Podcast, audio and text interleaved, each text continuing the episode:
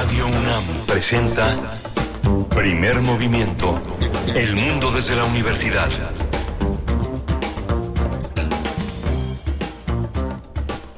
Muy buenos días de lunes 21 de agosto del 2023. Bienvenidos, bienvenidas. Son las 7 con 3 minutos. Es la hora que marca el centro de la República y desde aquí, desde el centro, les saludamos. Pues el centro es un decir, pero bueno, la capital del país. Eh, estamos en vivo con ustedes por el 96.1 de la frecuencia modulada, el 860 de amplitud modulada y también para todo el mundo en la web www.radio unam.mx para acompañarles en esta mañana, inicio de semana, lunes hasta las 10 de la mañana estaremos en Radio UNAM con ustedes. Les saludo en nombre de todo el equipo que se encuentra reunido. Del otro lado del cristal está Rodrigo Aguilar en la producción ejecutiva, está el señor Jesús Silva en la operación técnica de la consola, Antonio Quijano, jefe de noticias, Arat Rebollar también en la asistencia de producción y Miguel Ángel Quemain en la conducción. Detrás del micrófono, buenos días Miguel Ángel. Hola Berenice, buenos días, buenos días a todos nuestros radioescuchas, a quienes nos acompañan desde muy temprano en esta radiodifusora universitaria. Estamos en Adolfo Prieto 133 en la Colonia del Valle, estamos en Primer Movimiento en Facebook, estamos en Primer PM Movimiento en Twitter y haciendo comunidad. Hoy arrancamos con la curaduría musical de Bruno Bartra, la, la creciente violencia en el país es el tema eh, de su curaduría del día de hoy. Vamos a tenerlo en unos momentos con nosotros. Y tendremos después una recomendación para todos ustedes para que se acerquen en los últimos días de la exposición Muralismo Desbordado Volumen 1, Dioses y Máquinas, que eh, tiene su clausura el 27 de agosto, en pocos días. Es una, una video instalación en torno a los muralistas mexicanos. Museo Palacio de Bellas Artes es el espacio que ha recibido desde mayo a esta propuesta, esta propuesta de Santiago Sierra Soler. Con él estaremos platicando esta mañana, cineasta y fotógrafo, autor, autor de esta exposición, Muralismo Desbordado. Vamos a tener la presencia también de Guillermo Tío Hernández en la música del mundo desde México. Hoy con la importancia de las raíces comunitarias, Guillermo Tío Hernández eligió ese tema para, para hablar de todo este mundo colateral, central, periférico, como quiera verse, pero, pero fundamental de la radio comunitaria y la música. Tendremos también en la nota del día Jalisco, bueno, que en realidad es una nota nacional por las implicaciones y eh, de violencia que se han dado en el estado, eh, en el municipio de Lagos de Moreno, la violencia y las desapariciones y apenas recién este fin de semana se reportó se reportó la desaparición de cinco jóvenes, una eh, mujer y cuatro hombres hermanos que pues salían a hacer una visita familiar y en el camino pues ya no pudieron ser localizados. Bueno, pues terrible lo que está pasando en Lagos de Moreno, en Jalisco, y vamos a tener una conversación con Omar García, él es maestro en Ciencias Sociales, director de Noticias de Canal 44 y Radio Universidad de Guadalajara, que nos dará pues eh, referencias de lo que está ocurriendo allá, de cómo se vive pues esta ola de violencia que aqueja el Estado. Y vamos a tener también el, los resultados de la segunda vuelta, vuelta electoral eh, en Guatemala. ¿no? Osvaldo, Osvaldo Samoya va a ser nuestro eh, eh, corresponsal en este momento de esta, de esta elección. Él es profesor en la Escuela de Ciencias Políticas de la Universidad de San Carlos en Guatemala. Sí, se coló Bernardo Arevalo, este contrincante, este participante en las elecciones presidenciales que en primera vuelta pues estaba en el último lugar, se cuela hasta el primero con un, ya con el 100% de las actas computadas, un 58.01% de los votos para él, para su partido Movimiento Semilla, un partido que se caracteriza por la lucha anticorrupción, por ser una, eh, pues eh, así lo dicen, una propuesta para eh, pues desmontar estos procesos de corrupción tan arraigados institucionales incluso en el en ese país del centro de nuestro continente, en Guatemala, pues bueno, vamos a tener esa conversación de lo que ocurrió este fin de semana con la segunda vuelta electoral. Tendremos también la poesía necesaria en la voz de Miguel Ángel Quemain y vamos a tener esta una mesa del día hablando de la quinta edición de la Feria Internacional del Libro de las Universitarias y los Universitarios. Vamos a tener a la escritora Socorro Venegas, que es escritora y editora, pero también dirige eh, las eh, publicaciones y fomento editorial de la UNAM y es una presencia fundamental en este, en este encuentro, en esta Feria Internacional. Sí, ya casi pronto, pocos días, inicia Filuni, la Feria Internacional del Libro de las Universitarias y los Universitarios, del 29 al 3 de agosto. Y Radio UNAM estaremos por allá, estaremos por allá, un conjunto de compañeros de esta emisora, para llevarles a ustedes, pues, todos los detalles de una feria, de un encuentro como este, que está en su quinta edición. Tendremos hacia el cierre de eh, esta mañana Biosfera en Equilibrio con la doctora Clementina Equigua, eh, divulgadora científica doctora en ciencias, nos hablará de cuatro ciénegas, cuatro ciénegas ayer y hoy. El tema para eh, la propuesta de Clementina Equigua para ustedes.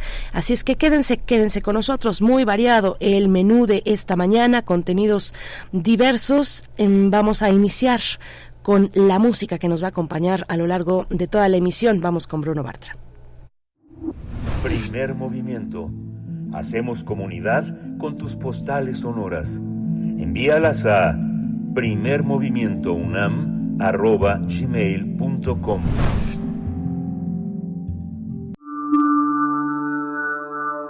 Curadores musicales de Primer Movimiento Etnomusicólogo, sociólogo, periodista, DJ, autor del libro Fronteras Reconfiguradas, Balcanes Mexicanos, Hip Hop Chicano, Jarocho Estadounidense y Nuevas Nociones de Patria. Es Bruno Bartra que nos acompaña esta mañana a través de la línea. Eh, querido Bruno, qué gusto saludarte este lunes. Buenos días y bienvenido como siempre, como cada inicio de semana. ¿Cómo estás? Hola, ¿qué tal Berenice? Muchas gracias, igualmente muy buen inicio de semana a ti, a todos los que nos escuchan eh, a través de Radio UNAM, aquí el primer movimiento y también a Miguel Ángel. y bueno, pues hoy traigo una selección ligada un poco a lo que eh, comentabas hace unos momentos de, bueno, esta noticia obviamente triste de, de Lagos de Moreno, eh, otros secuestros, pero en general un poco a raíz de esa violencia que pues que se vive en el país ya desde hace más pues casi dos décadas este pues me puse como a, recuperar y escuchar varias eh, piezas de la música popular de pues de los últimos 30 años o más y pues al final de mi, de mi vena sociológica como que hallé eh, cosas que, que ayudan a pues un poco algunas reflejan lo que sucede eh, como que hay ahí un caminito que lleva hacia hacia lo que vivimos ahora. No me refiero que sea la música obviamente lo que lo causa, sino que la música a veces como eh, reflejo de lo que está pasando puede dar indicios de ello, ¿no? Entonces hice una selección ecléctica eh, de música a raíz de algo que escuché que acaba de salir eh, de estos nuevos corridos que hay. Me encontré una banda de la Ciudad de México. Es raro que, haya bandas de la Ciudad de México haciendo corridos originales. Eh, una banda llamada Los de Padierna, eh, con una pieza que se llama Morros Bandidos y describe muy bien la situación eh, pues de la, de la juventud, de la adolescencia en estos últimos meses, diría yo, años, en un entorno bastante eh, distinto digamos al de al de generaciones anteriores envuelto en esta en esta violencia ligada desde luego al, al narco y demás no eh, antes de ello eh, decidí poner una pieza eh, que eh, hizo mi banda junto con el doctor Schenkel cantante de Panteón Rococó. Hay una colaboración en la letra llamada Triste Trópico y era justamente hace unos seis años sacamos esta pieza ante pues la la desesperanza de del entorno tan violento y como la música eh, funcionaba al menos como un refugio temporal eh, para nosotros. Luego de ahí me voy unos años atrás, a 2003, que ahí creo que hay parte de las explicaciones reflejadas en algunas piezas, precisamente en el hip hop chicano, aquel del que hablo en mi libro, hay una pieza de la banda Quinto Sol, que son los raperos extraordinarios chicanos, eh, se llama Raza es Raza, eh, como he dicho en mi libro, eh, a veces sus letras, sus letras si fueran sacadas del contexto estadounidense de minorías, eh, podrían parecer eh, bastante reaccionarias de derecha, pero en ese contexto son más una cuestión de oposición contra el sistema estadounidense que, que discrimina a los migrantes, pero lo que voy es que hay partes de esa pieza que habla de, pues básicamente de, de como parte de las formas de de enriquecer a, toda esta población México-estadounidense.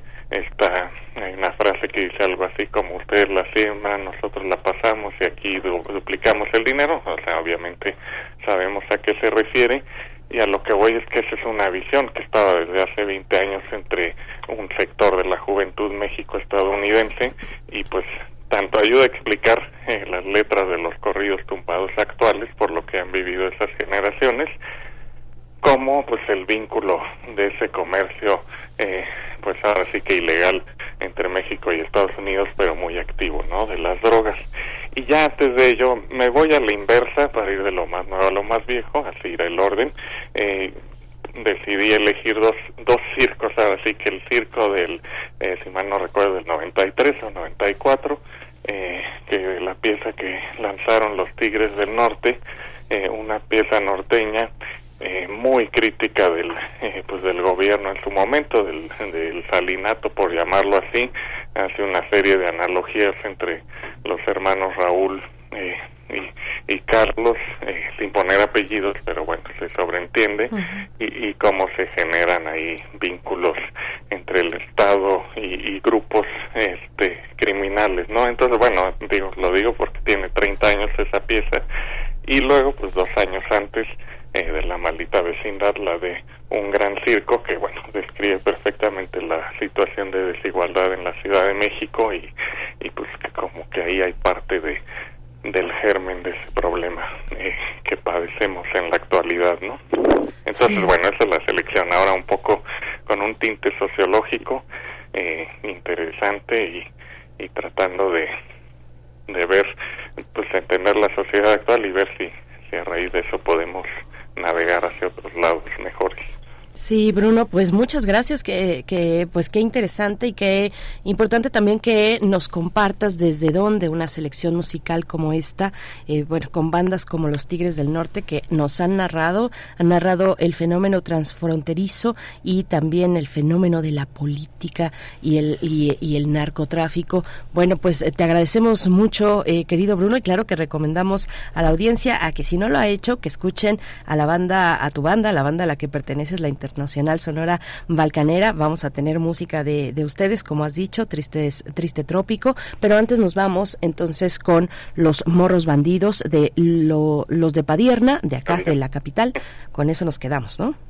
Sí, perfecto. Una muy nueva banda. Este, muchas gracias, les mando un abrazo y bonita semana. Igualmente. Gracias, Bruno. Un abrazo para ti.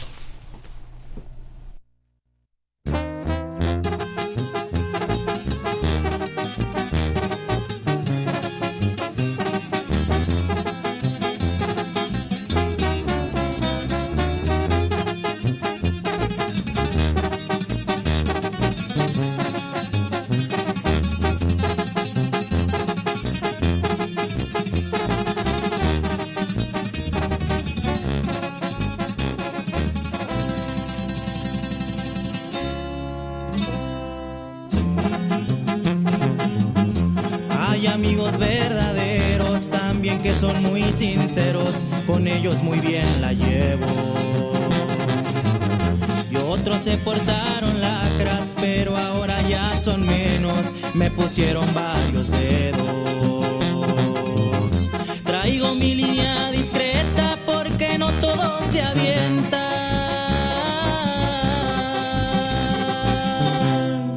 Andamos en el refuego. Egresado de Padierna, yo no fui a ninguna prepa, pues la calle fue mi escuela. Tendidos como bandidos, morros pero decididos, nos rifamos varios tiros. Arrancones en las motos, siempre con la mano a fondo, nomás me miran el polvo. Y a los que se adelantaron,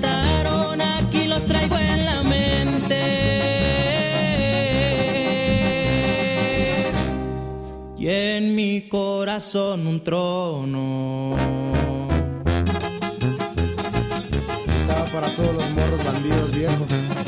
Lo dicen los de Padierna, carnal. Pura Snack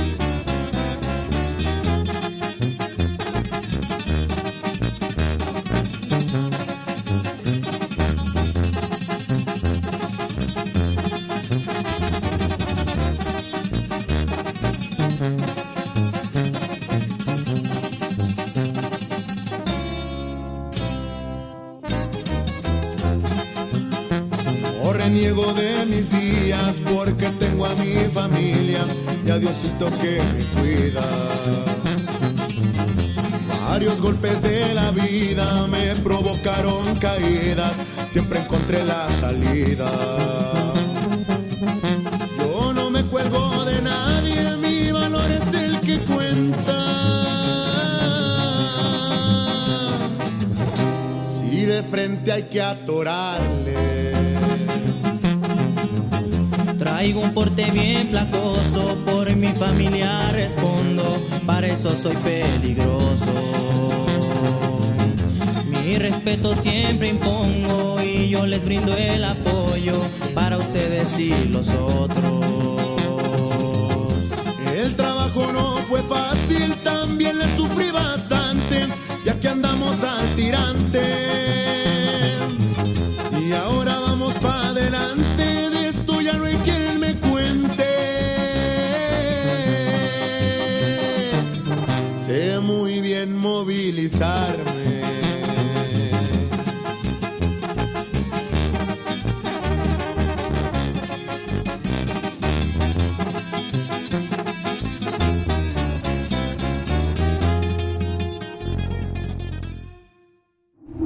Primer movimiento.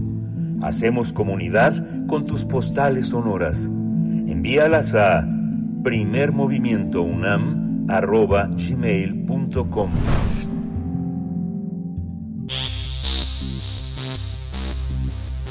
De festivales, ferias y más. Recomendaciones culturales.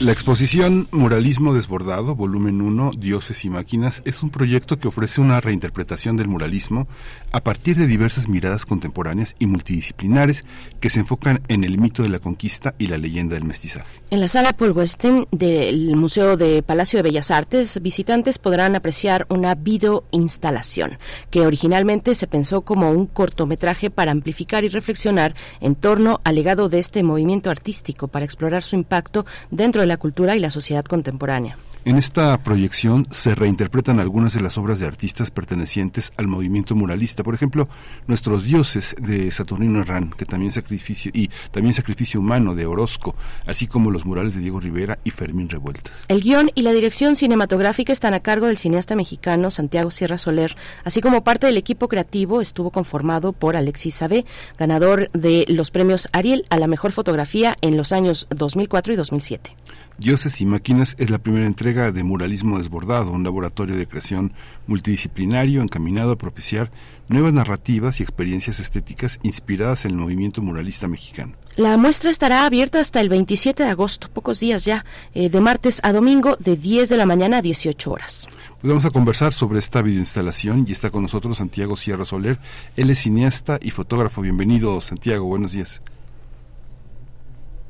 Muchas gracias por tenerme.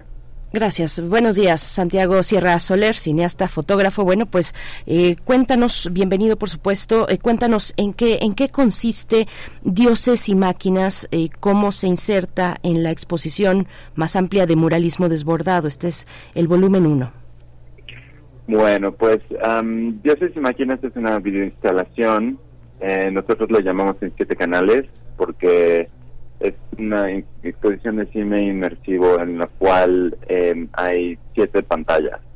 Eh, es una fue producida por eh, por The List, que es una casa productora audiovisual y bueno es una colaboración con el Museo de Bellas Artes. la obra presenta un recorrido episódico típico al mito de la conquista y la leyenda del mestizaje. Eh, y fue inspirada en, en, diversos murales. Hubo un, una investigación extensa en la cual nosotros pues estuvimos eh, estudiando diferentes murales y viendo cómo, cuál fuera la, cuál es em, en conjunto con el con el curador del museo Javier de la Riva Ross em, estuve viendo eh, pues varios murales y de ahí fue que pues nació esta esta narrativa esta historia. Eh, fue mucho a partir de un, mural específico que a mí me gusta mucho, que está en la Secretaría de Educación Pública, que es el eh, que donde está eh, donde Diego Rivera pinta a, este dios prehispánico llamado Xochipili, que es el príncipe de las flores, el príncipe del canto, el príncipe de las artes, em, el dios también de las plantas de poder, el, y tiene un significado muy muy potente y muy hermoso. Entonces fue a partir de este mural que yo decidí dar y, e hilar como todos los otros eh, las diferentes obras para pues, mandar un mensaje. uno de las eh, partes importantes de este proyecto es pues explorar cómo es que sería el muralismo de hoy en día con ese mismo espíritu muralista de, de, los, de tanto los grandes muralistas como también los muralistas que no conocemos, ¿no?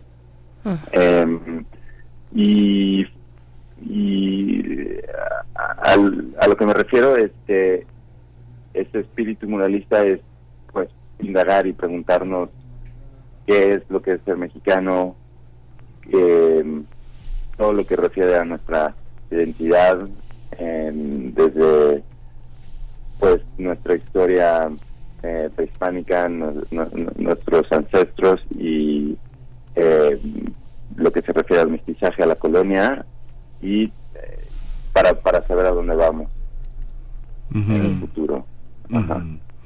Hay una, hay una, hay una visión también, bueno, este, tú tratas de imaginar, Santiago, a ver si entendí, este, cómo imaginaría una visión contemporánea el de la, de la conquista desde el muralismo mexicano. ¿Es esa la idea? Porque, bueno, pensaba que gran parte de la idea que atravesó a los muralistas pues era pues fundamentalmente la idea vasconcelista no del, del, pensamiento alrededor de la de la conquista que finalmente no era tan propia no tal vez la, la, visión más radical era la de Orozco no que este señalando un poco la hipocresía del capitalismo que incluía el capitalismo mexicano no correcto. Eh, eh, justamente eh, pues no, mientras más eh, avanzamos y podemos mirar hacia atrás, tenemos diferentes perspectivas de nuestro pasado. Definitivamente, pues lo que se...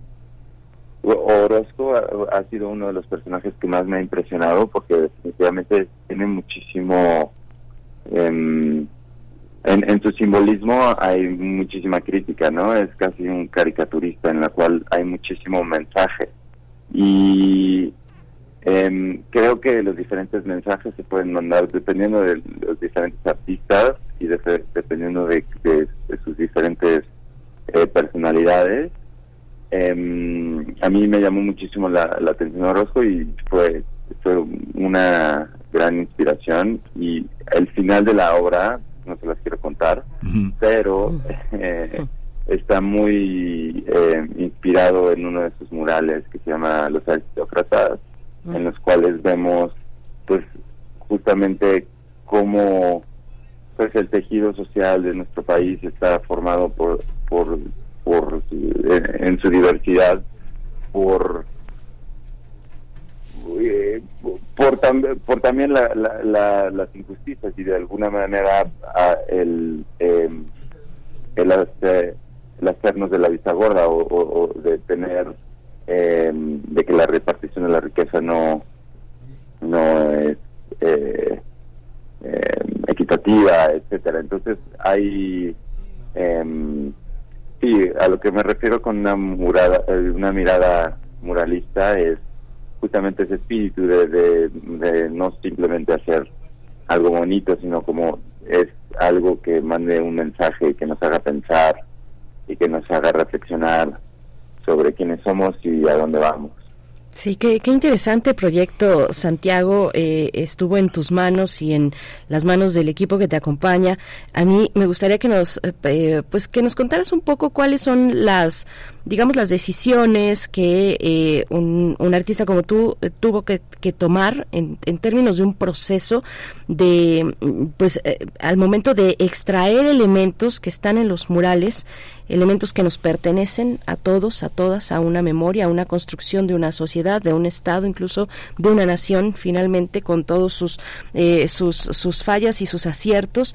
Pero bueno, te toca extraer elementos. Eh, ¿Cómo fue ese proceso? ¿Qué decisiones eh, pues eh, fueron tuviste que enfrentar incluso en términos por ejemplo de paletas de color no que, que son eh, distintas entre cada entre cada autor entre cada pintor muralista eh, pero también entre visiones de la política como ya lo ha preguntado también mi compañero Miguel Ángel una visión de la política de una manera de ser una nación y de proyectar un futuro. Cómo cómo fue ese proyecto ese proceso perdón de pues sí tomar esas decisiones cómo decantarse en todos estos aspectos pues mira, fue un proceso eh, el cual duró nueve meses. Eh, hubo una investigación eh, bastante profunda. Eh, estuve, yo, bueno, tuve la gran oportunidad de colaborar y de, de, mm, de ser guiado por, por medio de los curadores del, del Museo de Bellas Artes.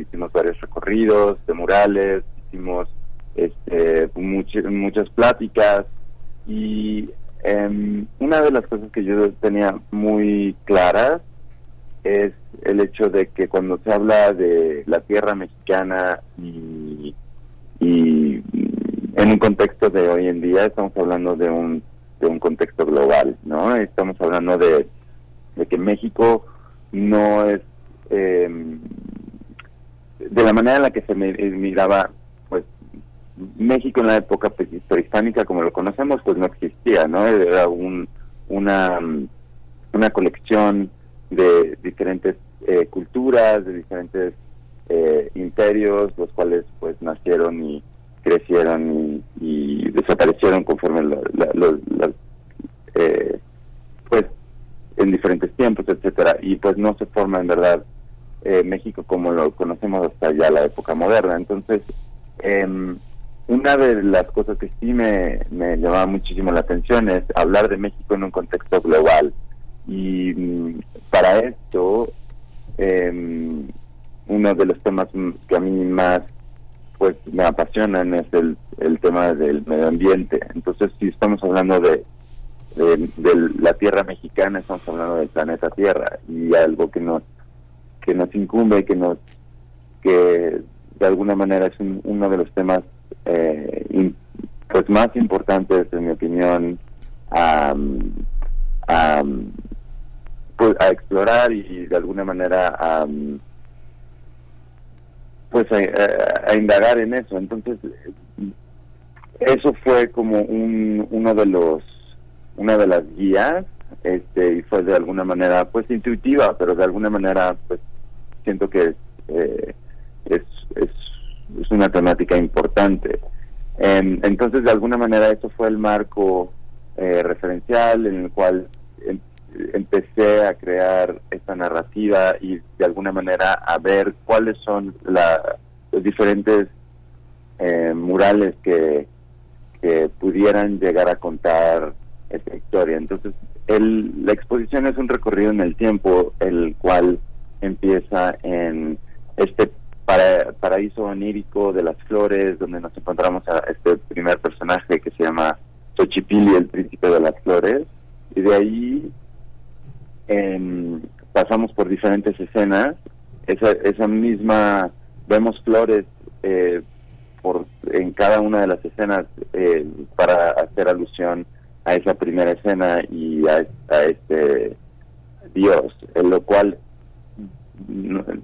pasamos a, este recorrido de murales en el cual nos encontramos con el sacrificio humano eh, eh, inspirado en, en Orozco, pero pues mucho a nuestra manera, una reinterpretación, nunca fue como tratar de copiar o, mucho menos, fue simplemente hacer, honrar eh, el trabajo y de alguna manera hacer uso de la simbología para poder nosotros contar una narrativa que yo le llamo una narrativa abstracta, ¿no? Porque, pero sí, sí hay, sí hay una historia, sí, sí se hace el recorrido en, de manera es bonito porque cada quien también puede tener un recorrido diferente en el espacio, entonces justo estuvimos jugando con el espacio, pero si se le pone atención a todas las pantallas, pues de alguna manera se entiende este, que están conectadas todas las pantallas,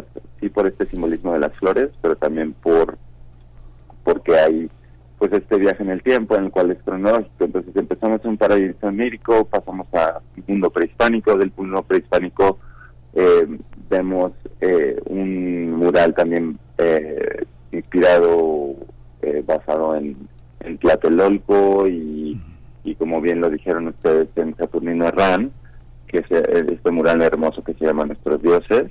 Ah, y em, después vemos el, el un, una pelea entre em, este hombre jaguar y este conquistador o hombre máquina, el cual fue una combinación de, diferentes murales, uno de ellos el de Diego Rivera, que se llama Hombre Jaguar, y también este personaje de Orozco que se llama Hombre Máquina.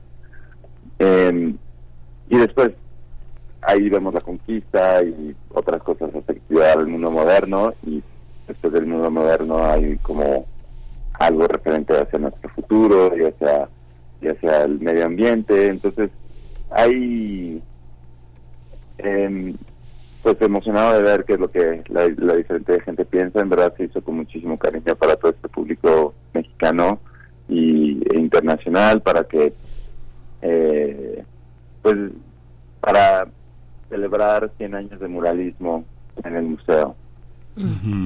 Esta, ahora que mencionas eh, eh, al filo a Saturnino Herrán, este, este, este mural está, digamos, hay una parte pintada en óleo sobre tela, hay una, una, parte forma parte de la colección de Bellas Artes, otra de Aguascalientes. Yo no sé, este eh, eh, está está en el Museo de Aguascalientes, ¿no? Este ese ese mural, ¿no? Ese forma parte de la fundación y está dividido creo, que en cuatro partes que se montaron en su momento este este se montaron en su momento cuando se lo encargaron, ¿no? Que es un ya es prácticamente al final de su vida, ¿no? Es el, casi al filo de su muerte.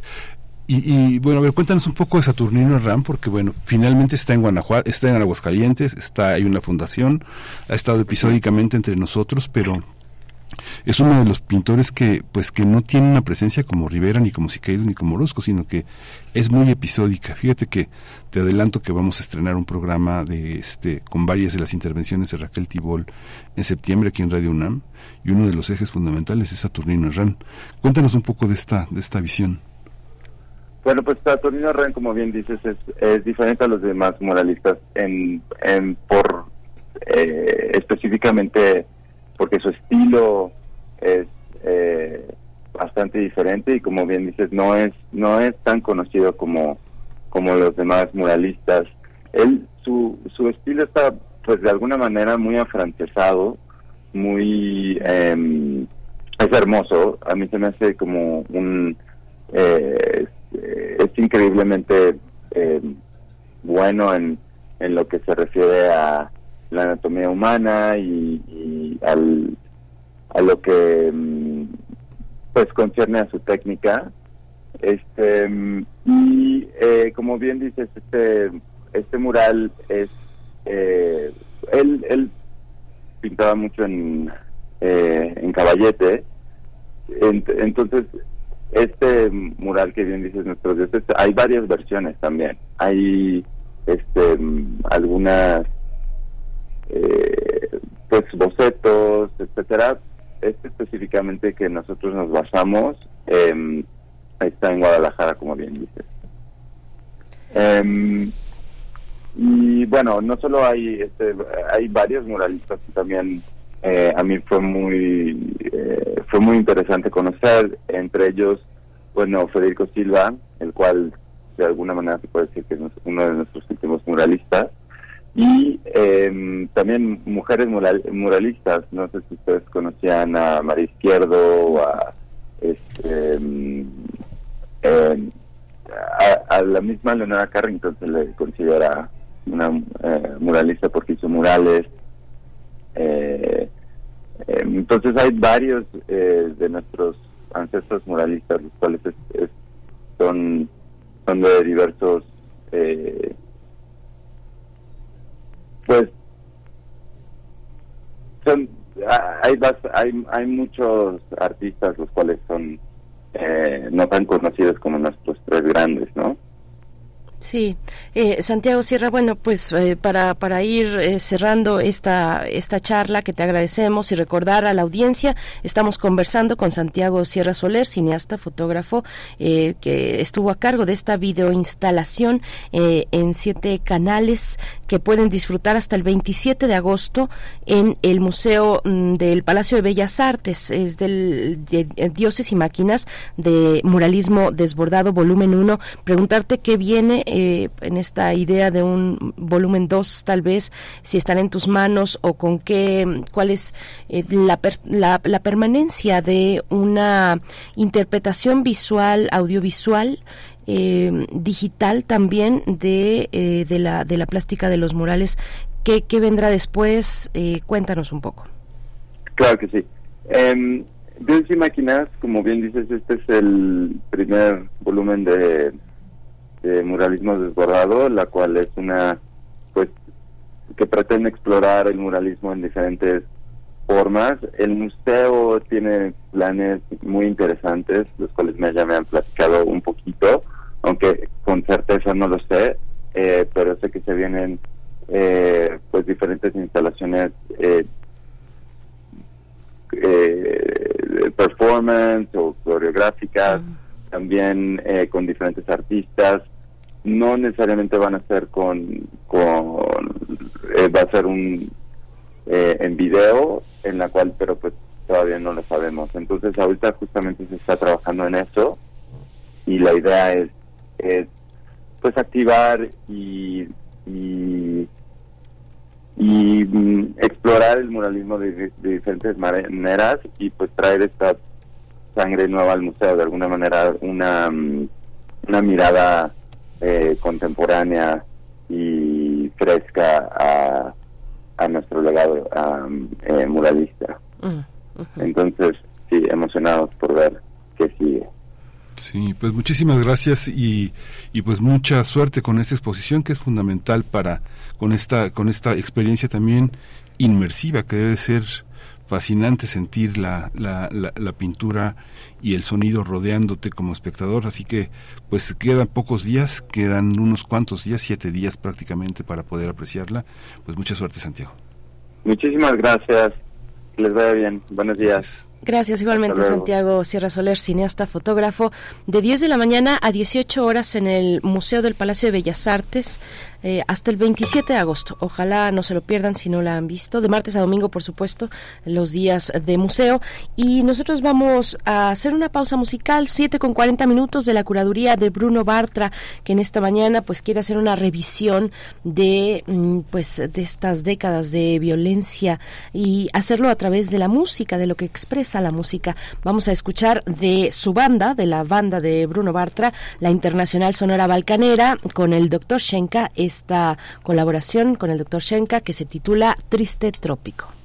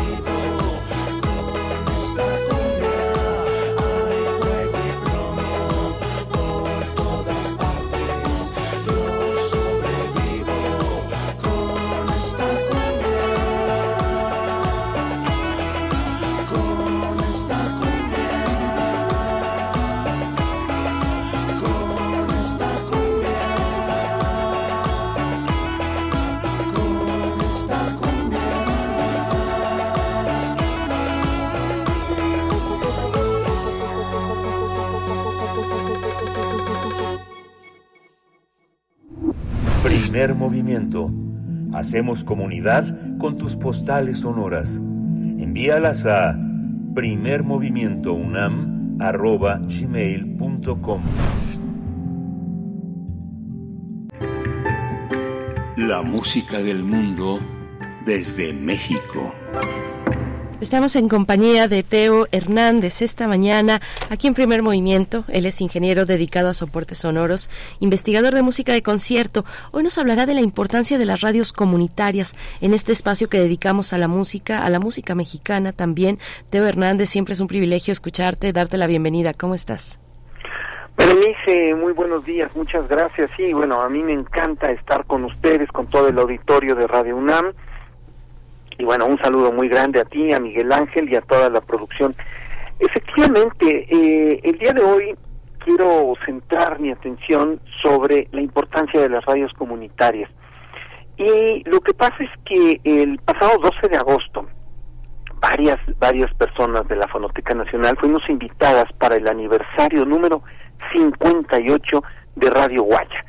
Radio Guaya se encuentra en Guayacocotla, que está en, en Veracruz, y tuvo un, un, un festejo verdaderamente, verdaderamente hermoso, ¿no? Y pues uno sabe que las radios comunitarias son importantes, uno sabe que que la función de la radio en términos generales ha sido enorme y enlaza a las a las a las comunidades enlaza a la gente digo un ejemplo clarísimo me parece justamente es este este programa de primer movimiento no que hace una hace una comunidad. Sin embargo uno uno como que pues va pensando más en el fenómeno de la modernidad va pensando en el internet en la ciudad de alguna forma hay otras formas de, de enlazarnos y uno no piensa que por ejemplo en la sierra en este caso estamos hablando de una parte muy grande de la Huasteca todavía a la fecha hay lugares a los cuales no llega el teléfono a veces incluso es complicado eh, este que llegue la electricidad no no hay formas de comunicarse bueno internet no se diga todavía no existe. Y una y una una forma apoyado a la comunidad de una enormemente es justamente la labor de la de la radio. Guaya acaba de cumplir 58 años de estar transmitiendo y su su este su su eslogan es la voz campesina. Junto con Radio Teocelo es este de las dos radios de las dos radios más antiguas. En un principio transmitieron en onda corta y en A- y en AM, Pero en 2005 por fin pudieron tener un espacio en FM y transmiten el 105.5 de FM, ¿no? Abarca una gran cantidad de, de, lugares, está eh, Tlaxcala, Puebla, Veracruz, Hidalgo, San Luis Potosí, parte del Estado de México, Querétaro, Tamaulipas, o sea, no todo el Estado, pero gran parte, y sobre todo, repito, las partes que no son tan, este, tan accesibles. Y, y, y la función que tienen es no solamente esta función de transmitir música, sino además, en primer lugar, hablan en cuatro lenguas, ¿no? Llegan este a cerca de 3.000 comunidades y dan mensajes como, por ejemplo, señora fulanita de tal, su hijo que es un migrante, llegó bien a Estados Unidos, no tiene forma de comunicarse con usted, pues le informamos que ya llegó, ¿no? Ese tipo de servicios que, que son importantísimos porque de alguna forma pueden dar tranquilidad. O anuncios meteorológicos como oigan tengan cuidado que ya viene que ya viene una lluvia muy fuerte o este tipo de, de cosas que pueden ser vitales y que tienen que ver con la comunicación cuida mucho también la cuestión de la religiosidad, ¿no? Hay un respeto a la religiosidad in- indígena y aunque también tienen una parte, por supuesto, una parte donde transmiten a veces contenidos religiosos y están eh, junto con el- la cuestión del evangelio, respetan totalmente la cuestión de la religiosidad. Apoyan a grupos jóvenes, eh, grupos jóvenes de música, tienen un pequeño estudio de grabación y cuando no se tiene dinero, bueno, van a, a, Radio Guaya, ahí graban sus primeras, este, sus primeras canciones y ahí pueden tener una plataforma, ¿no? Hay apoyo a mujeres, tienen una muy fuerte perspectiva de género y entonces a las mujeres que tienen eh, problemas pueden incluso apoyarlas de, de diferentes formas, ¿no? En, en la misma estación. Que hay apoyo a pequeños productores, tienen un, un- una parte donde enseñan cierto tipo de procesos, como los procesos del ganado, como el proceso del café, están ahora apoyando justamente esta parte. Vimos cómo compraron maquinaria y están enseñando a los pequeños productores a todo el trabajo del café y ellos son los primeros que entonces están vendiendo el café y después lo dejan ya en manos de los productores, ¿no? Tienen apoyo con vinculación a migrantes, hay botiquines comunitarios, apoyan también a las organizaciones campesinas, incluso tienen un programa donde transmiten educación sexual, que muchas veces los papás lo pagan, pero es una, una opción, ¿no? Eh, repito, dan cuestiones de información local y tienen programas con niños. Ellos están, eh, están muy conscientes, entre otras cosas, que este enorme, digamos, este trabajo que están haciendo tiene que tener una continuidad. Entonces, hicieron un taller de radio donde los niños empezaron a aprender los aspectos básicos de la locución y fue muy bonito ver ya en el festejo cómo había dos niños, pero dos niños, cuando estoy hablando como de ocho años una niña y, y nueve, diez años el otro niño, que hacían de locutores para animar este el festejo, ¿no? Entonces yo quisiera que escucháramos uno de los ejemplos de las grabaciones que ellos, que ellos han hecho. Se trata de La Petenera con el trío Aguacero, una grabación hecha por Radio Guaya con pues todas estas estos músicos de la de estas regiones que llegan y, y, y pueden tienen la oportunidad de grabar ahí. Claro que sí, Teo, nos quedamos con esto y pues escuchándose, eh, escuchando la, la riqueza que tenemos en radios tan eh, tan antiguas como Radio Guaya, eh, Radio Teocelo, por supuesto, y, y otras que vienen después y que y que tienen esta función función social eh, pues tan tan esencial, ¿no? Cuando cuando no hay eh, otra o- otra manera de ponernos en contacto. La radio siempre está ahí. La radio tiene esa capacidad permanece y nos une. Y pues qué qué afortunado recorrido Teo. Muchísimas gracias y nos encontramos eh, próximamente contigo. Gracias a ustedes, un saludo a todos. Hasta luego, Teo. nos quedamos con la petenera eh, el trío Aguacero desde Radio Guaya en Veracruz. Vamos con ello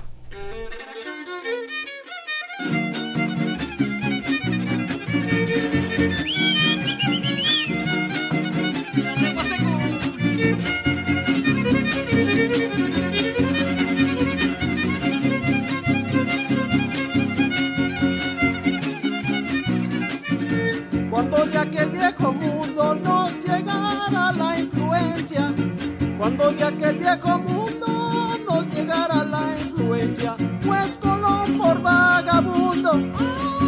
Ay, na, na, na. Pues Colón por vagabundo descubrió por coincidencia, al cruzar mares profundos, nuevas tierras de excelencia, nuevas tierras de excelencia. Ya más que la historia insista, allá sería su conciencia porque inició la conquista que fue una mala experiencia, pues no hay pueblo que resista. Claro que sí,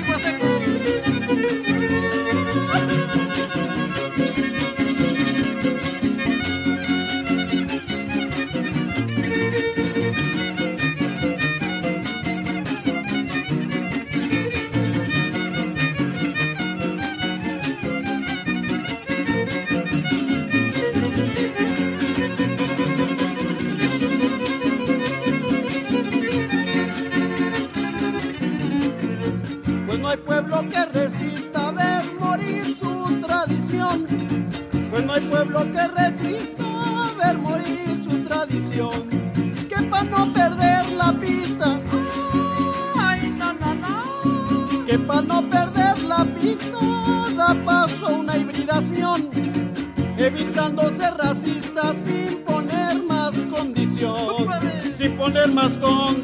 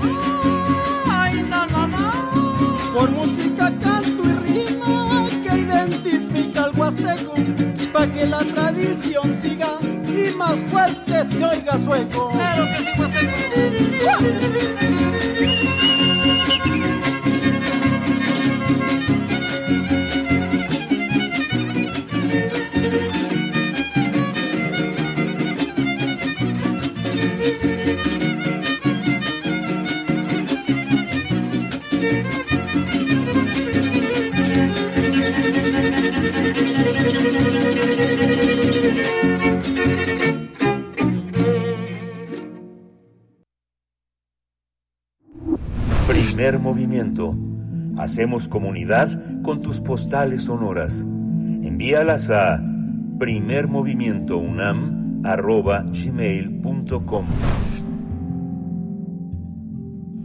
La radio comunitaria en la perspectiva de Guillermo T. Hernández. Ya son las 7 de la mañana con 59 minutos. Nos despedimos y vamos a iniciar la segunda hora de primer movimiento. Quédese con nosotros, quédese aquí en Radio UNAM en primer movimiento. Vamos al corte. Síguenos en redes sociales. Encuéntranos en Facebook como Primer Movimiento y en Twitter como arroba PMovimiento. Hagamos comunidad.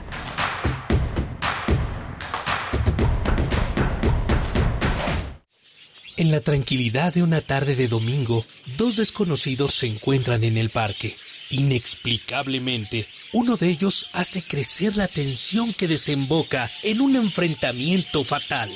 No hablo con mucha gente, excepto para decir, deme una cerveza o dónde está el baño o a qué hora comienza la función o guárdese las manos para usted, amigo. Y ya sabe, cosas como esas. Debo decir que yo no me preocupo. Pero de vez en cuando me gusta conversar con alguien. De la colección de ficción sonora de Radio UNAM, Memoria del Mundo de México de la UNESCO 2021, presentamos El cuento del zoológico, adaptación de la obra de Edward Albee, sábado 26 de agosto a las 20 horas por el 96.1 de FM y en www.radio.unam.mx. Radio UNAM, experiencia sonora. Si te interesa proveer de bienes o servicios a partidos políticos, coaliciones, precandidaturas, candidaturas, aspirantes y candidaturas independientes, debes inscribirte y estar activo en el Registro Nacional de Proveedores. Es rápido y fácil. Realiza tu alta en rnp.ine.mx.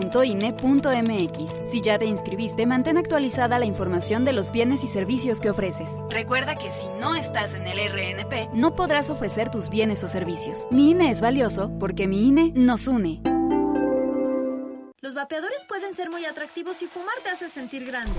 Pero si lo haces, vivirás 10 años menos. Fumar te hará sentir angustia, te vas a deprimir, no dormirás bien y para aliviarte vas a querer otro cigarro o vapeada, aunque sepas que la adicción te está matando. Porque si fumas o vapeas, el cáncer destruirá tu lengua, tu garganta, tu sistema digestivo y seguramente tus pulmones. Si te drogas te dañas. La felicidad que necesitas está en ti, con tu familia, tus amigos y la comunidad. Secretaría de Educación Pública. Gobierno de México. Las historias concluyen, las palabras vuelan, los escritos se malinterpretan y los sonidos permanecen. Hacia el tema de la escucha en general del documental sonoro. Todo va en el mismo sentido y en ese sentido es que pues hay más producciones sonoras, más historias para escuchar, más gente que quiera hacer eso. La UNESCO señaló que tienen valor patrimonial las producciones radiofónicas. Tenemos una identidad en común, tenemos sonidos que nos hermanan y queremos contarnos desde nuestra especificidad, además comparte una lengua. Radio UNAM te invita a escuchar la serie que conjuga el arte y el periodismo en un mismo género. Foro Sonodoc, un recinto para celebrar el documental sonoro. Todos los viernes a las 17 horas por el 96.1 de FM. Un archivo sonoro para representar el presente. Radio UNAM, experiencia sonora.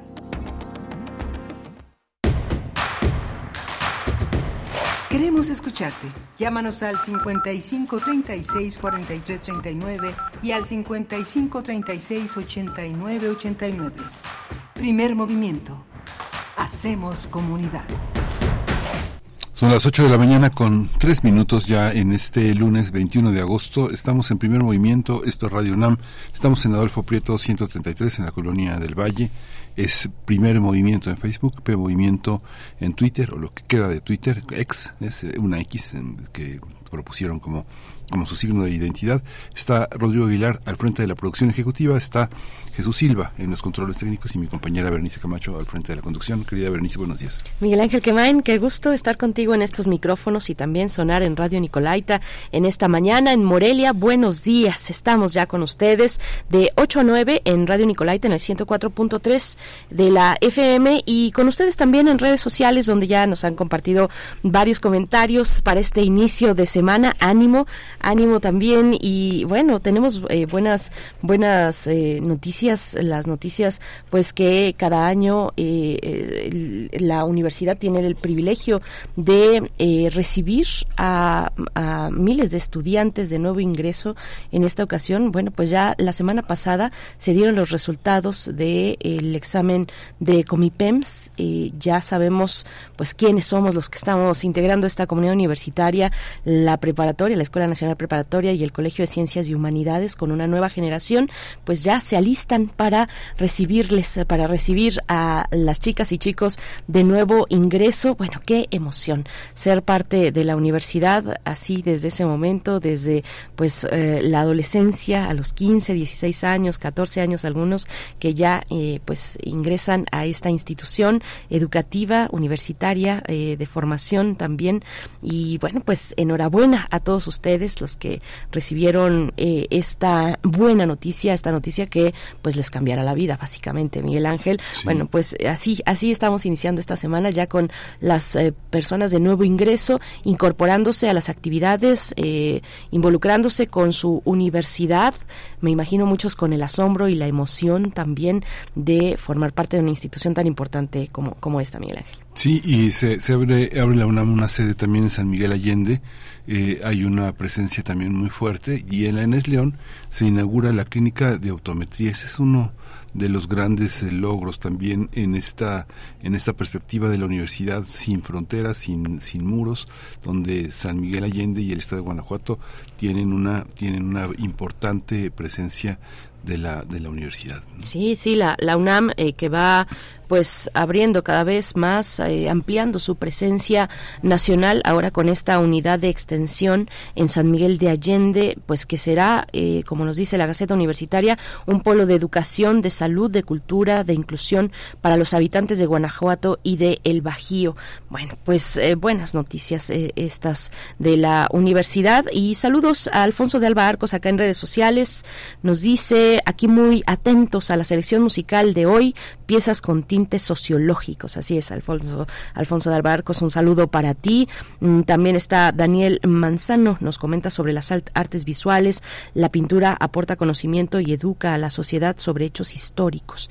Bueno, nos comenta esto porque quedan pocos días para acercarse a la exposición Dioses y Máquinas que forma parte de un ciclo más grande que se titula, Muralismo Desbordado. Este es el volumen 1. Hacia los siguientes volúmenes, volúmenes o episodios, perdón, de esta exposición, pues serán otras disciplinas artísticas las que revelen la importancia, el peso, la profundidad del muralismo en México. En esta ocasión con las artes visuales, eh, las artes audiovisuales, perdón, eh, una instalación, una video instalación a cargo de Santiago Sierra Soler, cineasta y fotógrafo con quien estuvimos conversando, y Daniel Manzano nos habla precisamente en Twitter de las artes visuales, la pintura eh, y otro aspecto es la calidad de la obra artística, el manejo magistral del dibujo, los elementos plásticos muy bien utilizados en un lenguaje visual propio de cada artista visual. Daniel, eh, muchas gracias a ti. Rosario Durán, también saludos. Oscar Isidro Bruno nos desea un excelente inicio de semana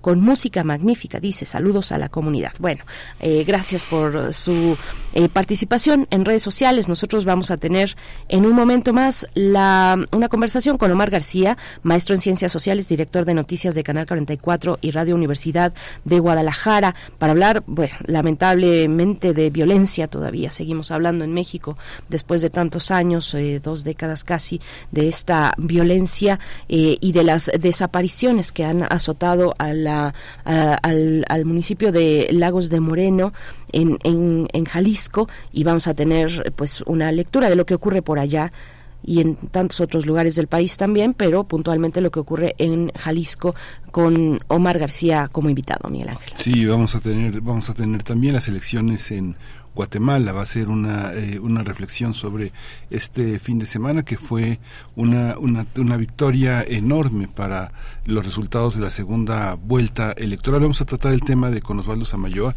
Él es profesor de la Escuela de Ciencias Políticas de la Universidad de San Carlos en Guatemala. Bien, pues ahí están los contenidos, la propuesta para esta hora. Iniciamos, vamos con nuestra nota nacional a hablar de Jalisco, la violencia y las desapariciones. Primer movimiento. Hacemos comunidad con tus postales sonoras. Envíalas a primermovimientounam.gmail.com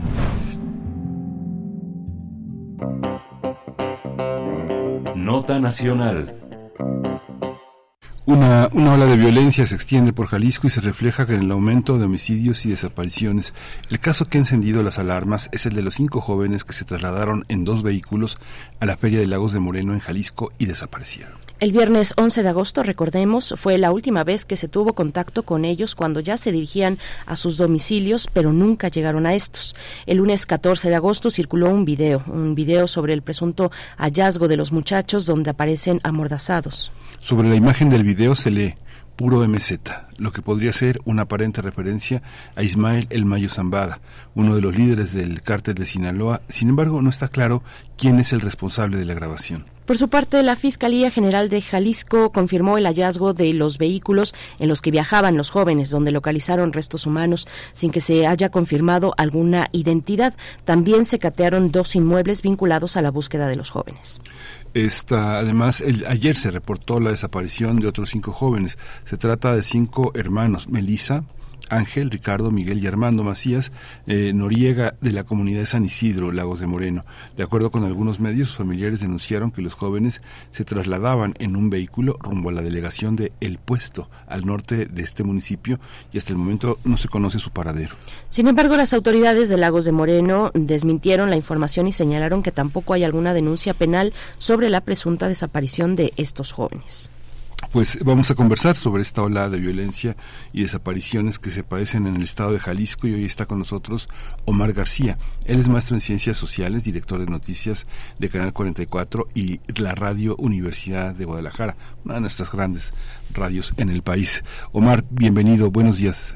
¿Qué tal? ¿Cómo están? Muy buenos días. Buenos días a toda la audiencia de Radio Universidad Gracias. de allá de la UNAM. Gracias. Gracias, eh, Omar García. Bueno, pues un, un gusto saludarte. Lamentablemente, con estas noticias que azotan con violencia eh, el estado de Jalisco, cuéntanos cuál es la situación, cómo explicar esta violencia y estas desapariciones en el estado. Mira, lamentablemente tenemos desde principios de año que la zona de los Altos de Jalisco, que es esta zona contigua entre eh, los municipios de Guanajuato y, de Jalisco, se ha visto pues llena de violencia y de un fenómeno que no, no podemos explicarnos todavía cuáles son ni las causas ni las consecuencias. Hay que recordar que a principios de año también unos jóvenes desaparecieron en las confluencias de, de Jalisco con Zacatecas y lo que nos dicen nuestros compañeros que son reporteros allá en la zona pues eh, es que hay una fuerte disputa entre el cártel Jalisco Nueva Generación y algunas de las ramificaciones que se hicieron del cártel de Sinaloa una vez que eh, el Chapo Guzmán fue detenido en Nueva York. En el caso del cártel de Sinaloa, pues hay dos grandes ramificaciones, la de los Chapitos y la del Mayo Zambada. Entonces, eh, estas ramificaciones han querido entrar a Jalisco por la zona norte y esto ha ocasionado que, eh, digamos, estos episodios de violencia donde lo que supone es que están calentando la plaza. Y es calentar la plaza básicamente es eh, hacer actos que propician eh, la mirada nacional y que eh, eh, eso ocasiona que vaya la Guardia Nacional, vaya el Ejército y empiece a romper las células criminales que ahí, digamos, tienen el control del territorio. En el caso eh, de estos jóvenes, de los cinco jóvenes que eh, desaparecieron en esta feria, bueno, en el mirador, mejor dicho, eh, del de Lagos de Moreno, pues todo parece indicar que es un fenómeno parecido a esto. Es decir, hay alguien que se está disputando la plaza de Lagos de Moreno y eh, lo que ocasionan es calentar la plaza y hacer estos actos de barbarie. Hay una, hay una parte, este, Omar, que en la, en la cobertura, no sé, tú estás en varias frecuencias, estás en la academia, en la televisión, en el radio, ¿Cómo, cómo, cómo, cómo percibes eh, la, a los demás colegas en el Estado, en los estados fronterizos? No sé, pienso, pienso en Guanajuato, pienso en Guerrero. ¿Cómo, cómo, como periodista, cómo lo, cómo lo valoras? ¿Y cómo lo percibe la gente allá en, en Jalisco, en, en, en Guadalajara en particular, que es una capital sumamente importante para, para el periodismo del país? ¿no? Sí, mira, te cuento rápidamente, eh, me toca ser director de Radio Universidad de Guadalajara y nosotros tenemos ocho estaciones a lo largo de, de, Jalisco.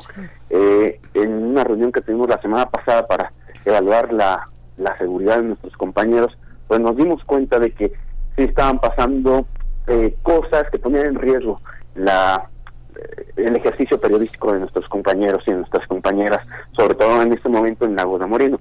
¿Qué es lo que está sucediendo? Pues van los reporteros estaban cubriendo la nota de estos chicos y así como le pasó a Arturo Herrera de Radio Fórmula durante su enlace en vivo con López Dóriga, pues también a nuestras compañeras las han estado siguiendo, las han estado percibiendo que les toman fotografías, sobre todo jóvenes que andan en moto. Entonces, eh, esto es, se convirtió en algo cotidiano que ellas lo normalizaron y entonces nosotros desde acá decidimos que no era eh, la mejor manera de cubrirlo porque estábamos poniendo en riesgo la vida de nuestros compañeros. Pero no solo ese es el caso. A ver, te platico. En, en, hay zonas en Jalisco donde la cobertura periodística es muy riesgosa. Eh, cerca de la Costa Alegre, que es este, eh, hay un pedazo, digamos, de costa entre Manzanillo y Puerto Vallarta. Eh, ahí la, la cobertura periodística en temas de seguridad es casi imposible. ¿Por qué? Porque, ver este, cómo se, se peleaban el, los terrenos de un ejido. Y no íbamos a un tema de seguridad, pero los reporteros nos empezaron a decir que los estaban siguiendo o cosas muy extrañas, como, como que, pues que en estas tiendas de conveniencia, como en los Oxxos y los 7-Eleven, no venden cigarros de conocidos, es decir, tú pides de una marca conocida de la empresa Philip Morris y te dicen, no, de eso no vendemos, la plaza nada más nos deja vender estos. Y lo, lo que les sacan son cigarros pues de contrabando, de fayuca, y, les dicen, pues es que esto es lo único que nos dejan vender. Este tipo de cosas lo que nos hace ver es que el, el crimen organizado es muy simplista decir que solamente es narcotráfico. Es decir, el crimen organizado ya está en demasiadas, eh, su portafolio de actividades, digamos, es muy amplio, ¿no? Hay alcaldes de Jalisco que lo, que lo que nos dicen es, antes el crimen organizado nos pedía a, el director de la policía, ¿no? Ahora es muy difícil. Ahora nos están pidiendo al director de obras públicas, hoy nos están pidiendo al director de reglamentos, de inspección, y entonces para nosotros, con una policía tan pequeña, frente al estado de fuerza del crimen organizado, pues tenemos que ceder. Eso es más o menos lo que está viviendo en Jalisco. Además del periodismo, eh, que te agradecemos lo, lo pongas eh, al centro en esta conversación porque finalmente, bueno, es eh, fundamental el periodismo en una sociedad, en una sociedad eh, democrática, de derechos, eh, saber qué es lo que ocurre en cada una de las regiones de un país tan amplio, tan extenso como, como el nuestro, tan diverso y que con el fenómeno de violencia se han pues generado estas zonas de silencio.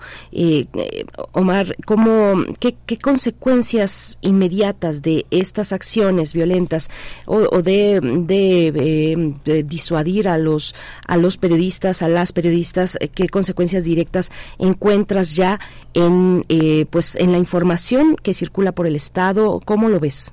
Mira, eh, a ver, lamentablemente yo tengo que decir que a mí ya me tocó eh, vivir en carne en- en carne propia cómo qué pasa con una reacción cuando hay un ataque a una compañera no nosotros el año pasado hay que recordar que tuvimos el caso de Susana Carreño que fue una periodista que lamentablemente apuñalaron en Puerto Vallarta por denunciar las construcciones ilegales en Puerto Vallarta no las construcciones que también otra vez el crimen organizado a través también o con el apoyo o la anuencia o, o la complicidad de, de los ayuntamientos, pues está haciendo construcciones con lavado de dinero, ¿no? Eh, hay que recordar que de acuerdo con el Departamento del Tesoro de Estados Unidos, tanto Guadalajara como Puerto Vallarta son dos de las ciudades en México donde más se lava dinero. Eh, eso ocasionó que pues esta reportera, Susana Carreño, fuera a una cobertura y saliendo de la cobertura precisamente sobre este tema, pues fuera apuñalada y la persona que la estaba apuñalando le, dijo este, con palabras altisonantes pues que le bajara, ¿no? Eh, afortunadamente después de dos meses eh, Susana Carreño salió de peligro, ya otra vez está haciendo periodismo y lo que nos dice es que en este momento no hay garantías de para ejercer el periodismo en Jalisco y eso es muy lamentable porque así como lo dices eh, pues se convierten en pequeñas zonas de silencio y lamentablemente ahora te lo te lo digo como profesor eh, yo lo que estoy viendo es que las hay una falta de vocaciones ya en las aulas es decir los jóvenes en Jalisco ya no quieren estudiar periodismo porque están viendo las los altos índices de, de violencia que hay contra este ejercicio. Sí, sí, qué lamentable. Eh, y, y bueno, eh, ¿cuál es, ¿cuál es, cómo se extiende la reacción? Esto en lo que toca al periodismo, pero también ampliarlo un poco, eh, maestro Omar García, con la reacción en la sociedad eh, jalisciense, en la capital también, en Guadalajara, en, en las actividades pues que se ven eh, eh, truncadas, que se ven detenidas por cuestiones de violencia. ¿Cómo, ¿Cómo ves eso, la dinámica? ¿Cómo ha afectado la violencia a la dinámica cotidiana de, de la gente en Jalisco? eh, el, el- el, pues el miedo también, el temor de que pues eh, que, que- de, que- de que están ocurriendo estos estos Claro. hechos que afectan además a, a los jóvenes, ¿no? El miedo de las Claro. familias con sus con sus hijos, con sus hijas, sus los jóvenes eh, en, en, en su entorno inmediato. ¿Cómo ves estas reacciones? Mira, eh, en el caso del lago de Moreno la semana pasada, una vez que se difundieron pues estas imágenes de tanto la fotografía como el video, eh, lo que ocasionó es un clima de miedo extremo, a tal punto de que la gente está yendo a las 7 de la tarde a sus casas, cierran las cortinas de los negocios, el propio ayuntamiento en lugar de salir a garantizar la seguridad, lo que está haciendo es cancelar eventos, los eventos programados. Y pues aquí en Jalisco pues tenemos la lamentable primera posición de personas desaparecidas de acuerdo con el registro nacional. Son más de 15 mil personas desaparecidas las que están en este registro y pues son 15 mil personas que tienen pues familia, amigos que básicamente impactan en otras 100 mil, ¿no? Entonces eh, eh, cada vez es más cercana la persona que te dice yo ya conozco a alguien que desapareció, yo ya conozco que ah, de alguien que está buscando a una persona, ¿no? Eh, este no es un caso aislado, el caso de los chicos del lago de Moreno.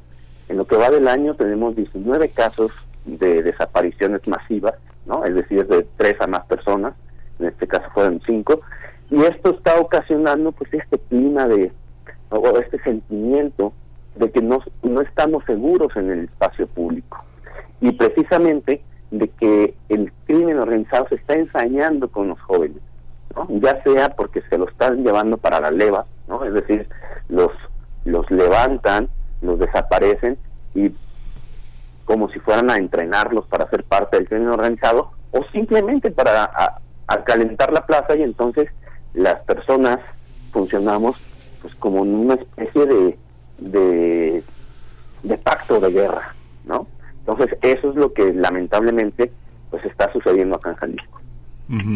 Esta, esta visión, ¿cómo, cómo, cómo se observa? ¿Cómo, cómo, cómo has visto la, la respuesta? Digo, no la prejuiciosa y la estereotipada de la oposición que le atribuye todo a, a la 4T, sino la oposición eh, pensante, digamos, la, la gente tradicionalmente eh, panista, digamos, de, de- Ujú. en el Estado, eh, la parte del gobierno que está hoy al frente de Jalisco, cómo están rebasados, cómo, cómo, lo, cómo lo observas desde el punto de vista informativo, qué se le exige a través del periodismo que, pues que tú representas en, en- este momento, en este micrófono, a- al gobierno, qué se le pide a través del periodismo, qué pide la sociedad que se esclarezca, que, que se detenga, Omar.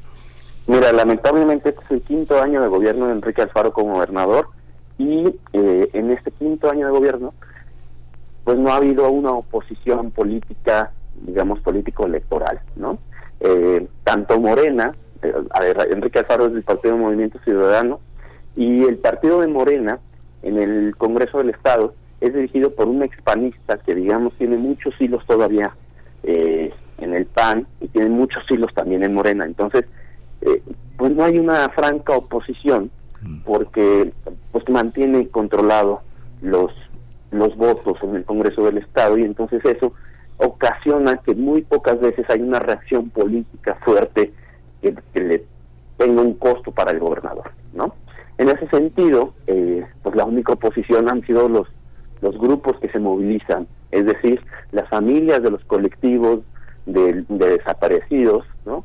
Eh, la única oposición a veces es la academia, ¿no? Los los comités de análisis de, de personas desaparecidas, los comités de análisis de del agua o del medio ambiente o de seguridad y eso resulta en que eh, y, y- muchas veces también la oposición que el propio gobernador ha tomado es el periodismo crítico como un como un adversario. Y entonces cada vez que salimos a dar estas noticias tan tristes tan lamentables pues lo que ocasiona es que en, en lugar de ponerse a trabajar y admitir que hay ciertos errores pues el gobernador utiliza diferentes eh, maneras de presionar a los medios de comunicación Sí. ¿no? Eh, Sí.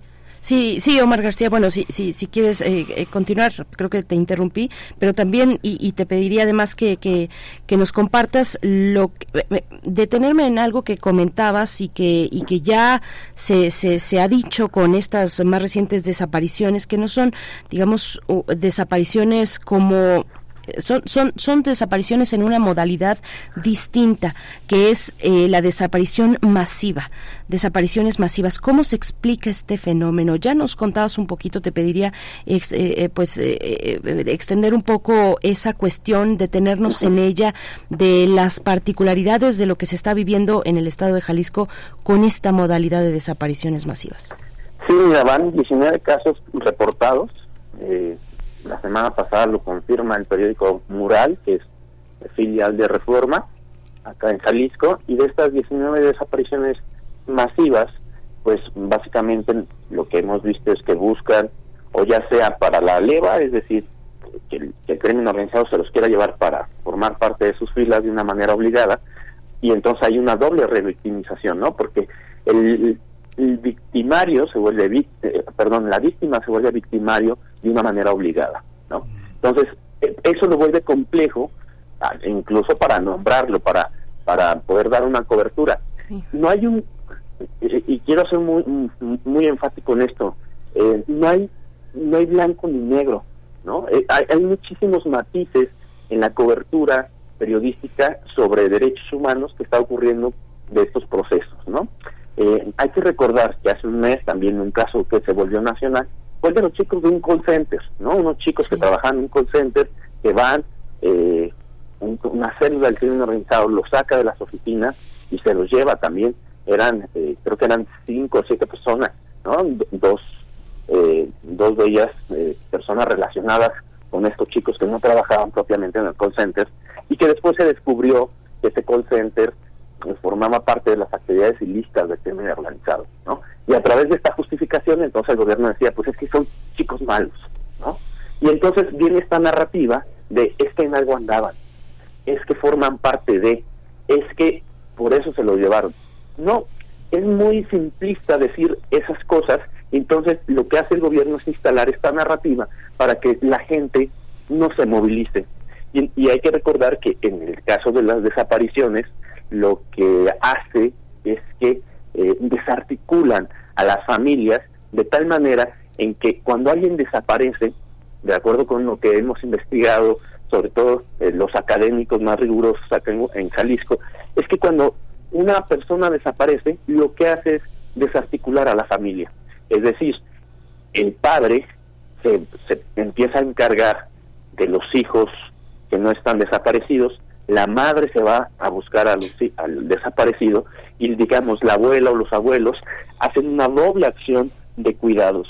Entonces, cuando quieren politizar su lucha, pues no pueden porque están desarticulados y empieza a haber problemas por dinero, empieza a haber problemas porque quién está cuidando a los demás niños. Eh, eh, los niños también empiezan a tener preguntas sobre sus hermanos y, y eso ocasiona que eh, muchas familias no encuentren una manera, digamos, este, orgánica, eh, no sé si llamarlo orgánica, pero una manera de buscar sin que tenga consecuencias graves en el entorno familiar.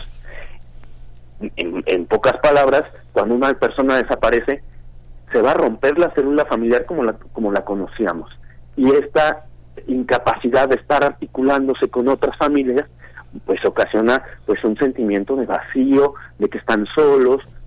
Esa es la importancia que tienen hoy los colectivos de familias de desaparecidos. Lo que hacen es tratar de ayudar y de acompañar, haciendo una tarea que el Estado no está haciendo, ¿no? Y, además, ojo, en Jalisco son las madres quienes buscan, ¿no? Hace poco más de dos semanas eh, también hubo unas explosiones con una mina donde explotaron los vehículos de la fiscalía. eh, el gobierno del estado responsabilizó a las madres diciendo que las iban ir a ayudar porque estaban buscando por sus propias vías. Pues siempre lo han hecho, o sea, tienen por lo menos tres años haciendo ellas sus propias búsquedas a través de personas que les llaman y les dicen, nosotros acabamos de dejar unos cuerpos tirados en este paraje. Y entonces las familias van, buscan y encuentran eh, osamentas, o em- em- empiezan a encontrar eh, fosas clandestinas, y es entonces cuando llega el Estado, para tratar de eh, después hacer las pruebas de ADN y confrontas, ¿no? De, ADN. Como esto no, co- como el, el Estado no está siendo, eh, digamos, la vanguardia de estas búsquedas, pues lo tienen que hacer las madres. Y esa es la importancia de que tienen, pues, todas estas, eh, estos colectivos, que ya no es uno. Hace 10 años, cuando yo estaba empezando a reportear, eh, o sea, nada más había un colectivo, ¿no? Que era Funde. Ahorita hay por lo menos 14 colectivos de personas desaparecidas. Sí, qué, qué, qué doloroso eso que dices. Bueno, pues ojalá, Omar, bueno, cuando comentas que este 19 ya casos reportados, digamos lo que lo que sale, lo que circula en chats, lo que está en Twitter, pues es una parte mínima de lo que de lo que se vive en Jalisco. Quien conoce Jalisco, pues como tú, pues, este que eres un periodista pues en toda la en toda la línea este que, que sabe que Jalisco es de una enorme heterogeneidad de una enorme complejidad que hay muchos hay muchos Jaliscos al mismo tiempo pero al mismo tiempo vivir también desde Guadalajara pues este obliga a pensar las cosas de una manera en la que pues yo creo que muchos ciudadanos de otras partes del país no tenemos ni idea no así que te agradecemos siempre mucho que te agradecemos que estés eh, en este momento con nosotros con el público de Radio UNAM en una radio hermana colegas este pues muchas gracias Omar Muchísimas gracias y gracias por no dejar este tema que para nosotros es muy importante y pues lamentablemente pues lo tratamos solo cuando hay este un caso tan llamativo como este de los chicos de los lagos de Moreno, pero pues ojalá que de alguna manera podamos este, estas zonas silenciadas volver a verlas más seguido. Muchísimas gracias, de verdad. Gracias, Omar García. Hasta pronto, maestro en Ciencias Sociales, director de Noticias de Canal 44 y director de Radio Universidad de Guadalajara, que nos acompañó esta mañana para hablar pues de este tema. Lamentable que sigamos hablando de la violencia eh, en, en un estado como este. Eh, bueno, pues son las 8 con 32 minutos y es el momento de hacer una pausa musical, Miguel. Sí, Raza es Raza de Quinto Sol, en la curaduría de Bruno Bartra.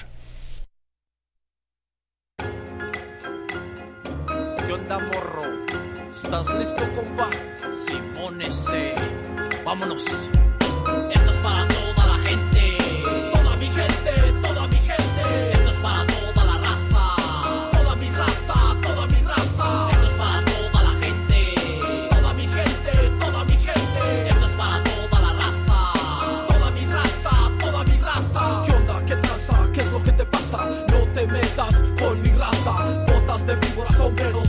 sombreros vaqueros. Estos son mis Hebillas de plata, chalecos de cuero. Con toda la raza, yo aquí me quedo. Sea con mariachi o con la tambora. Siempre bailando con todas las morras. Vicente Fernández, Pedro Infante. Banda al recodo, Chalino Sánchez. Nos gustan norteñas, también los corridos. Es lo que escuchamos en la toca de mi amigo. Si andamos juntos en una suburban, toda la gente de narco nos juzgan. Pero no me agüito, yo sigo en mi jale. Pues todos sabemos que de aquí es donde sale. Esto es para toda la gente.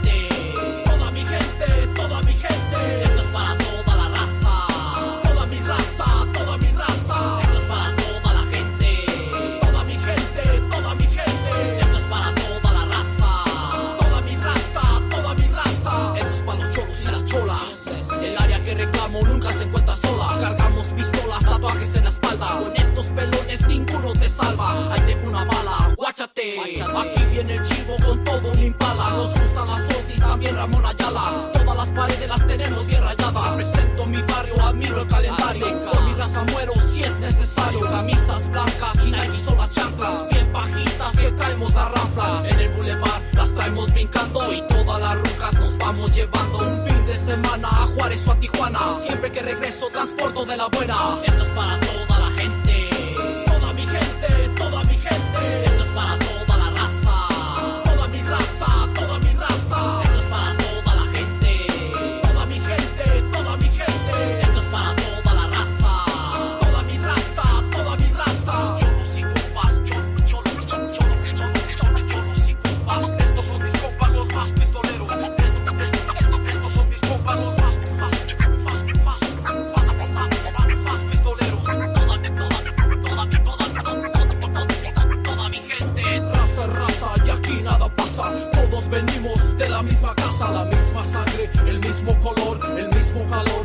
mismo sabor. Cholos y compas somos paisanos, la misma patria somos hermanos. Juntos controlamos a cualquiera, le ganamos. Necesitas levantarte, aquí te alivianamos. Tú la siembras, nosotros cosechamos.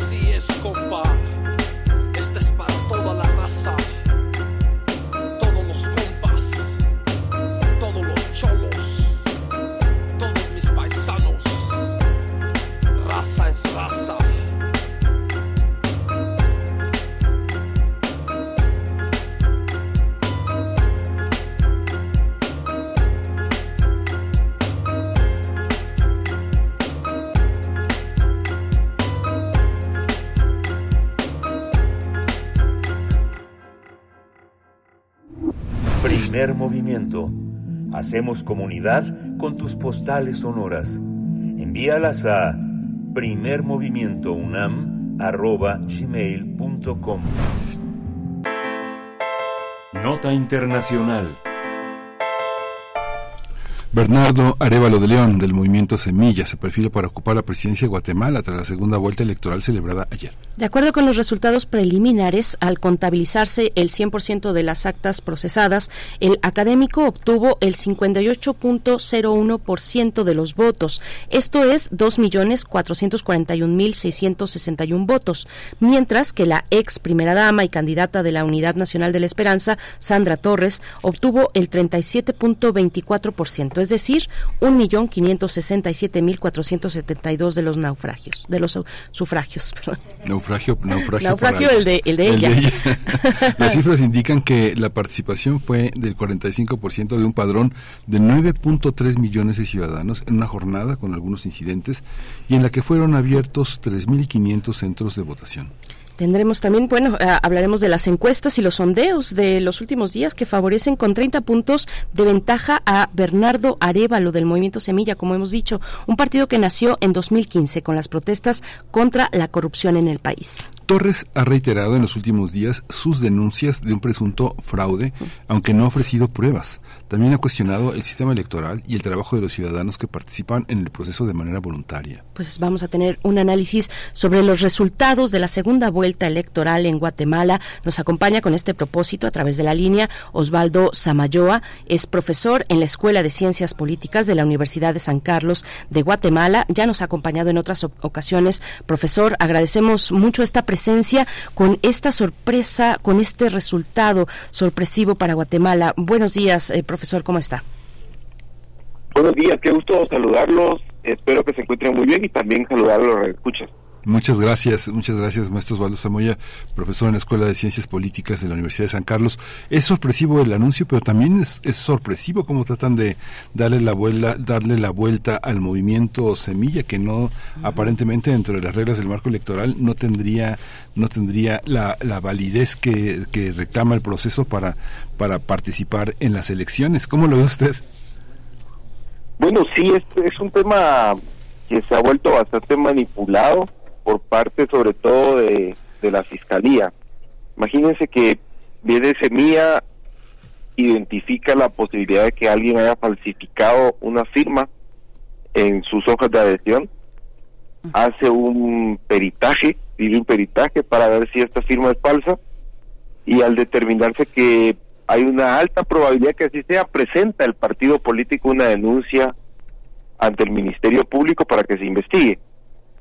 Eh, no pasa absolutamente nada en la investigación durante más de un año, pero justo cuando el partido político eh, logra el resultado electoral de pasar a la segunda ronda para la competición de presidente, la Fiscalía Especial contra la Impunidad le pide el expediente a la Fiscalía de Delitos Electorales e inmediatamente dice que hay una organización criminal que se llama Semilla y que hay más de cinco mil firmas que están falsificadas, que hay demasiadas alteraciones dentro de las hojas electorales y que ha determinado que eh, seguramente hay lavado de dinero, lavado de activos, eh, asociación fraudulenta y empieza una serie de delitos.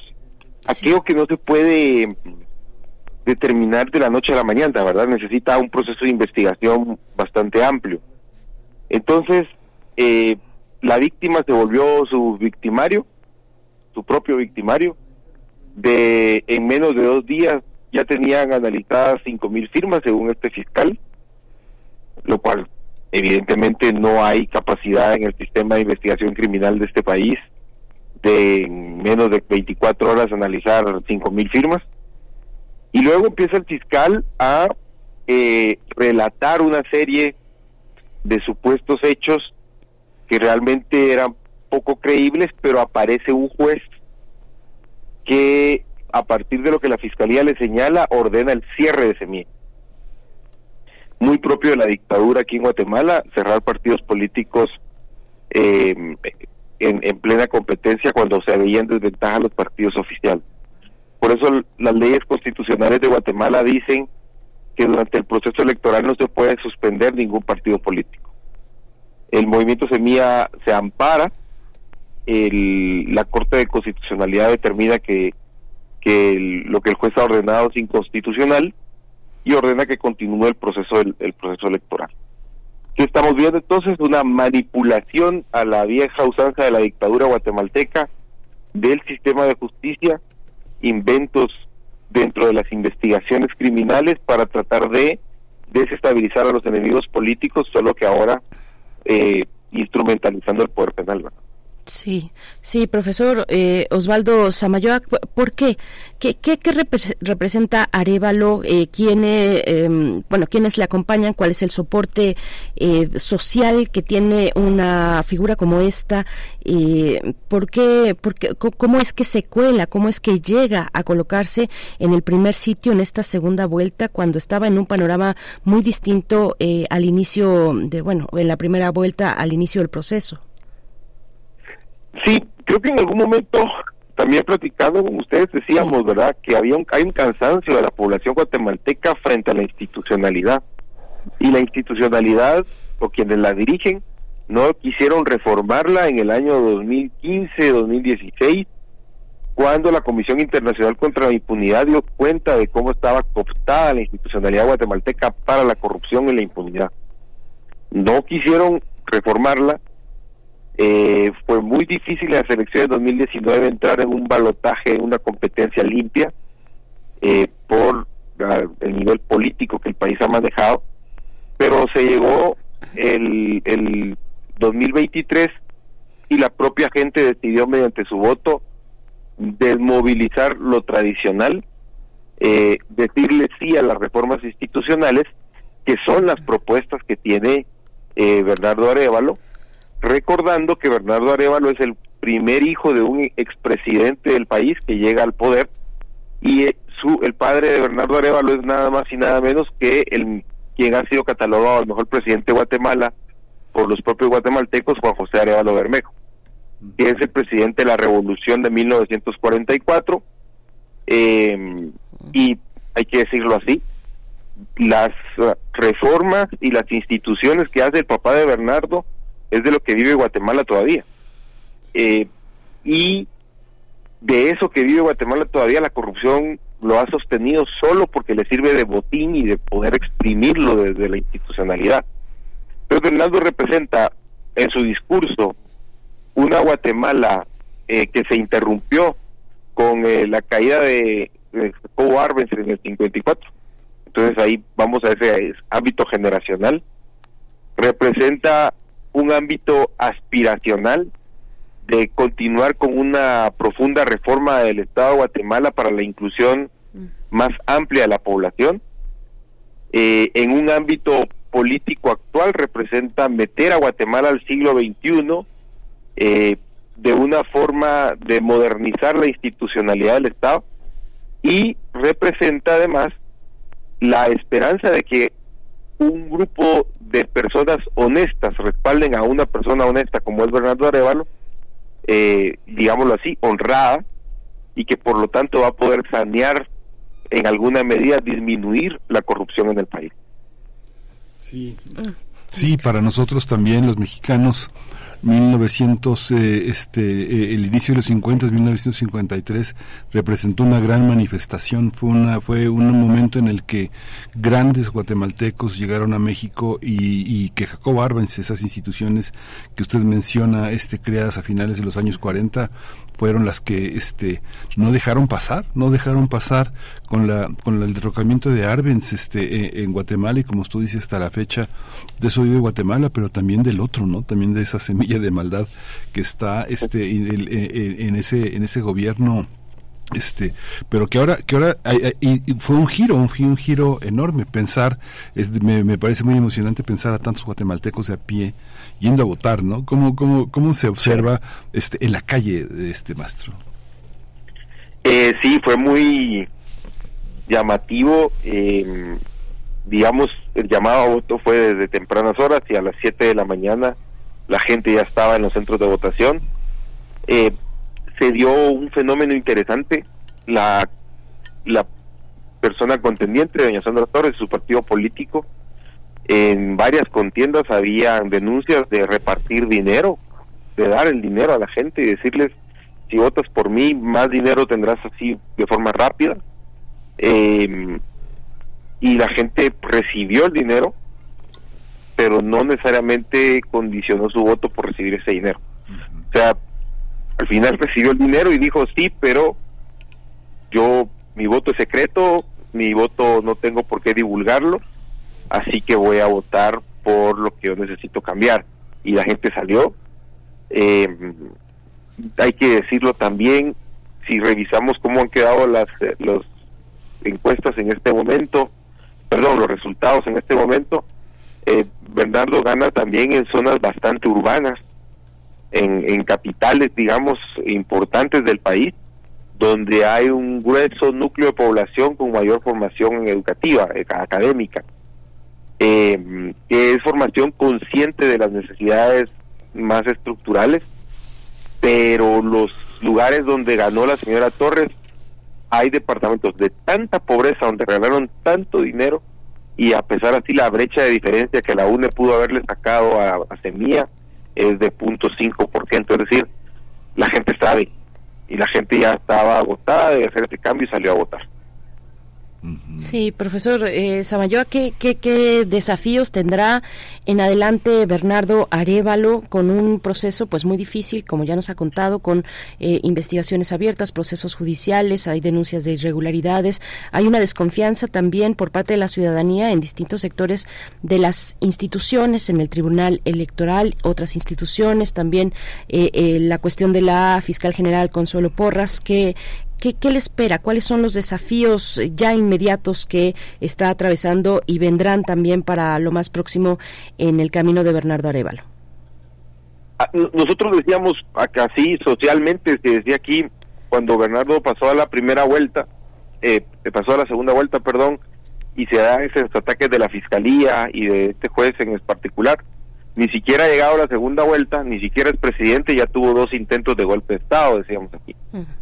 Eh, bueno, ahora hay que llegar hasta el 14 de enero, que es el día de, del cambio de, de, de poder, de, o sea, una transición ordenada, adecuada, pero no cabe duda que van a seguir existiendo pequeños grupos de poder incrustados dentro del Estado que van a tratar de deslegitimar desde ya su, su elección y van a buscar sin duda, eh, bajo cualquier posibilidad que tengan, de que ese 14 de enero no se dé ese cambio.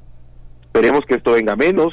La, el presidente de México, el presidente de El Salvador, Costa Rica, eh, Venezuela, también eh, otros presidentes ya de Cuba, Dominicana, se han pronunciado ya, eh, también de Honduras, que son nuestros países vecinos, digamos, reconociendo al presidente Bernardo como el presidente electo. Y también el señor Almagro de la OEA, que no es que sea un gran, una, una gran referencia, pero es importante como institución de los estados americanos que han reconocido ya la elección como una elección libre, eh, legítima, y esperaríamos también entonces que la comunidad internacional se vuelva un bastión, un soporte para que esos ataques internos sean desvanecidos. Eh, y luego viene un gobierno con, yo diría, millones de desafíos.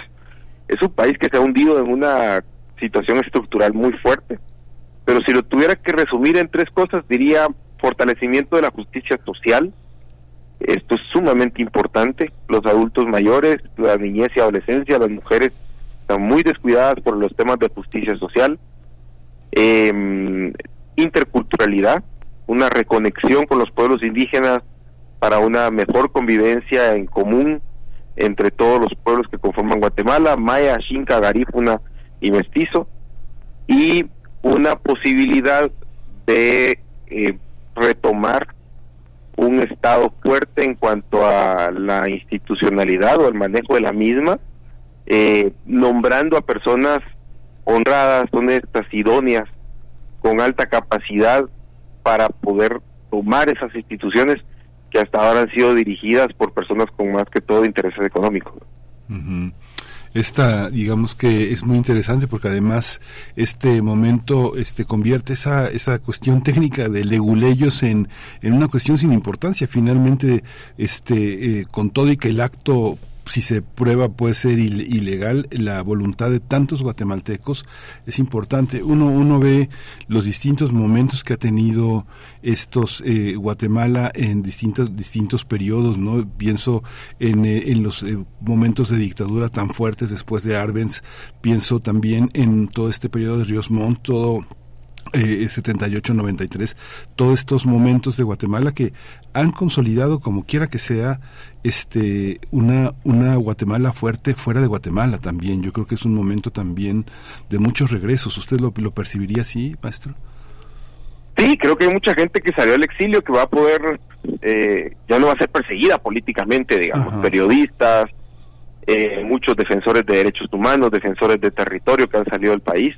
Uh -huh. eh, hay que decir también, hay algunas personas que han salido y tienen muchísimos casos penales abiertos, sin duda algunos serán montados, eh, ficticios, otros posiblemente tienen que resolverse de forma judicial, pero esto lo pueden hacer ahora con garantías de que no van a ser torturados o que no van a ser encarcelados en situaciones de vejámenes o malos tratos, sino que van a ser acompañados por un régimen que va a respetar al sistema de justicia y que va a dar las condiciones necesarias para que la justicia sea libre, independiente eh, y las personas puedan ejercer su de- legítima defensa de una forma adecuada, no como ahora en donde eh, la instrumentalización de la policía, la forma de encarcelar a las personas, pues sí, ya podemos ver cómo el grupo de detenciones arbitrarias de Naciones Unidas ha dicho que la fiscal Virginia La Parra aquí en Quetzaltenango se encuentra bajo detención arbitraria, ¿verdad? Entonces, creo que hay mejores garantías para quienes salieron y puedan puedan retornar al país. Profesor, ¿se, se espera qué se espera de, de Yamatei? ¿Estará a la altura para una transición ordenada que, que, que fortalezca a la institución presidencial y que no la vulnere? ¿Cómo, qué, qué, qué expectativas se tienen de estos de estos meses en ese sentido? Yo creo que a- a- él, como él es de los que no quieren la reforma y que todo el mundo queríamos la reforma a pesar de que están ellos, ¿verdad? Eh, el resultado fue contundente. Él es presidente, creo que tiene la y además es una persona inteligente, no es agradable para muchos, en donde me incluyo, pero sí es una persona inteligente que esperamos ya ponga por un lado sus intereses personales y, y- y corporativos eh, y asuma el rol de poder hacer esa transición ordenada. Creo que sí, creo que está en esa capacidad, lo ha manifestado públicamente ya varias veces eh, y esperemos también sepa tener el control político de otras personas dentro del dentro del gobierno para que la transición sea transparente desde la parte de ellos en cuanto a el manejo que le pueda dar verdad a, ese a esa misma etapa Pues muchísimas gracias, eh, muchísimas gracias por su por, su disposición para hablar de manera tan inmediata con nosotros. Usted sabe, este Osvaldo, que México es uno de los lugares donde eh, eh, Guatemala también ha, ha vivido y se ha desarrollado durante muchísimos años. Aquí en Radio UNAM, este Alaide Fopa forma parte de una de las figuras fundamentales en nuestro en nuestro en nuestro quehacer radiofónico, así que bueno que estamos también este pues celebrando esta estas decisiones del pueblo guatemalteco y muchas gracias por su por su conocimiento y por compartirlo con nosotros Osvaldo Samayoa.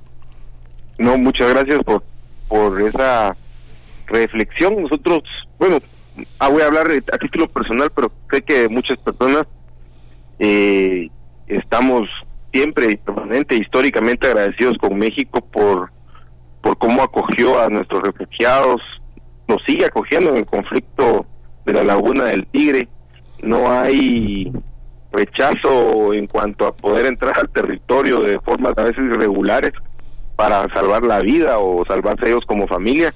Y eso es algo que siempre se tiene presente pues en los que al menos trabajamos en temas de derechos humanos y y, y agradecemos la solidaridad Pues muchísimas gracias, profesor Osvaldo Samayoa. Claro, bueno, claro que hay muchos temas eh, bilaterales en términos de, eh, pues, eh, propiciar una migración adecuada, eh, en fin, tantos, tantos temas, eh, pero, pero bueno, nos hermanan muchos momentos, así es que, bueno, en- en- enhorabuena para las y los guatemaltecos por esta decisión que ojalá, pues, se defienda a cabalidad y que, y que se pueda llevar a cabo en paz esta transición de cara al 14 de enero próximo, eh, cuando ya tome eh, pues lugar en la silla presidencial Bernardo Arevalo del Movimiento Semilla. Muchas gracias, profesor. un abrazo que estén muy bien gracias por, por su preferencia para poder dar esta opinión eh, ya a menos de 24 horas de los resultados Muchas gracias. Gracias. Sí, menos de 24 horas rápidamente eh, se dieron estos resultados ya con el 100% de las actas eh, y, y bueno, pues con este con este este resultado 58.01% de votos, eh, 2.441.661 votos para eh, Bernardo Arevalo que representa esta opción eh, con un discurso y una trayectoria anticorrupción tan importante, tan necesaria para Guatemala, Miguel Ángel. Sí, pues eh, vamos a continuar dándole, vamos a continuar con el seguimiento a Guatemala, pero ya estamos cerca de la pausa, nos vamos a ir con la curaduría de Bruno Bartra y vamos a escuchar esta gran producción de los Tigres del Norte que se llama El Circo.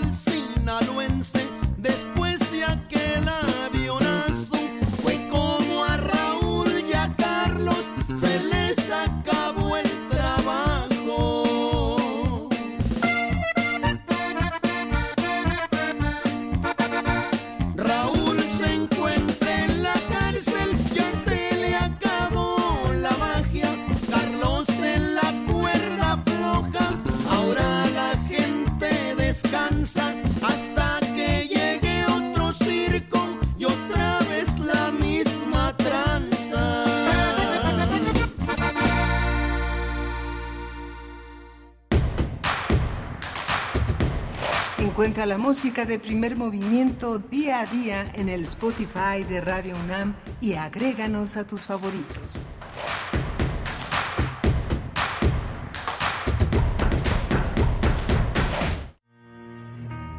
Contar una historia es un placer, pero contar una historia con un límite de tiempo, crecimiento dramático y coherencia es todo un arte. Radio UNAM te invita a aprender los fundamentos de la escritura creativa en su Taller de guion literario en línea, de la idea al papel en 10 sesiones. Imparte Alejandro Montes. del 5 de septiembre al 5 de octubre, todos los martes y jueves de las 18 a las 20 horas a través de Zoom. Informes e inscripciones en cursosrunam.gmail.com. No es la historia que cuentas, sino cómo la cuentas. Radio UNAM, experiencia sonora.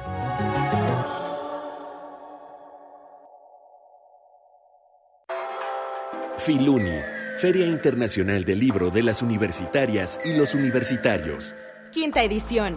Invitada de honor, Universidad de Texas en Austin. 100 editoriales universitarias, más de 15.000 títulos en exhibición, actividades académicas y culturales.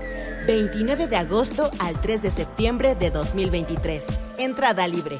Centro de Exposiciones y Congresos UNAM.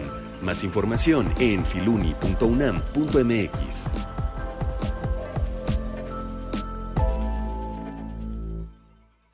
Ahí viene la cuarta transformación, con este ritmo que está sabrosón, unidos en una revolución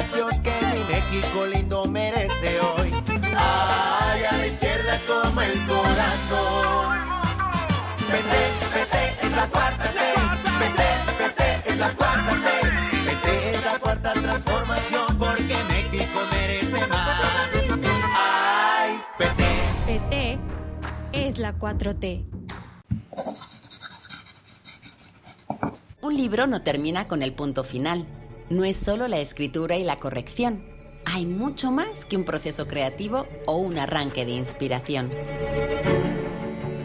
Las palabras encierran conocimiento y cultura, pero también gustos y texturas. Los invitamos a probar los sabores y los saberes del lenguaje. Eso, todo eso, es lo que saben las palabras. Saben las palabras, el amor por el lenguaje en todas sus presentaciones. Con Laura García, todos los lunes a las 18.30 horas, retransmisión sábados a las 17 horas, solo por Radio UNAM, experiencia sonora.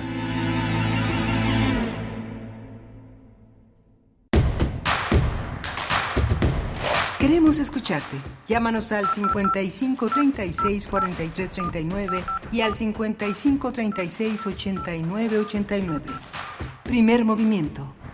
Hacemos comunidad. 9 con 3 minutos de la mañana. Buenos días, bienvenidos de vuelta. Estamos iniciando eh, la tercera hora aquí en Primer Movimiento en este lunes, principio de semana, 21 de agosto del 2023, con Rodrigo Aguilar en la producción ejecutiva del otro lado del cristal. Le asiste Arat Rebollar. También se encuentra el señor Jesús Silva frente a la operación técnica de la consola, Antonio Quijano, jefe de noticias, y Miguel Ángel Quemain en la conducción. Y en unos momentos también nos va a compartir la poesía de esta mañana. Ángel, buen día.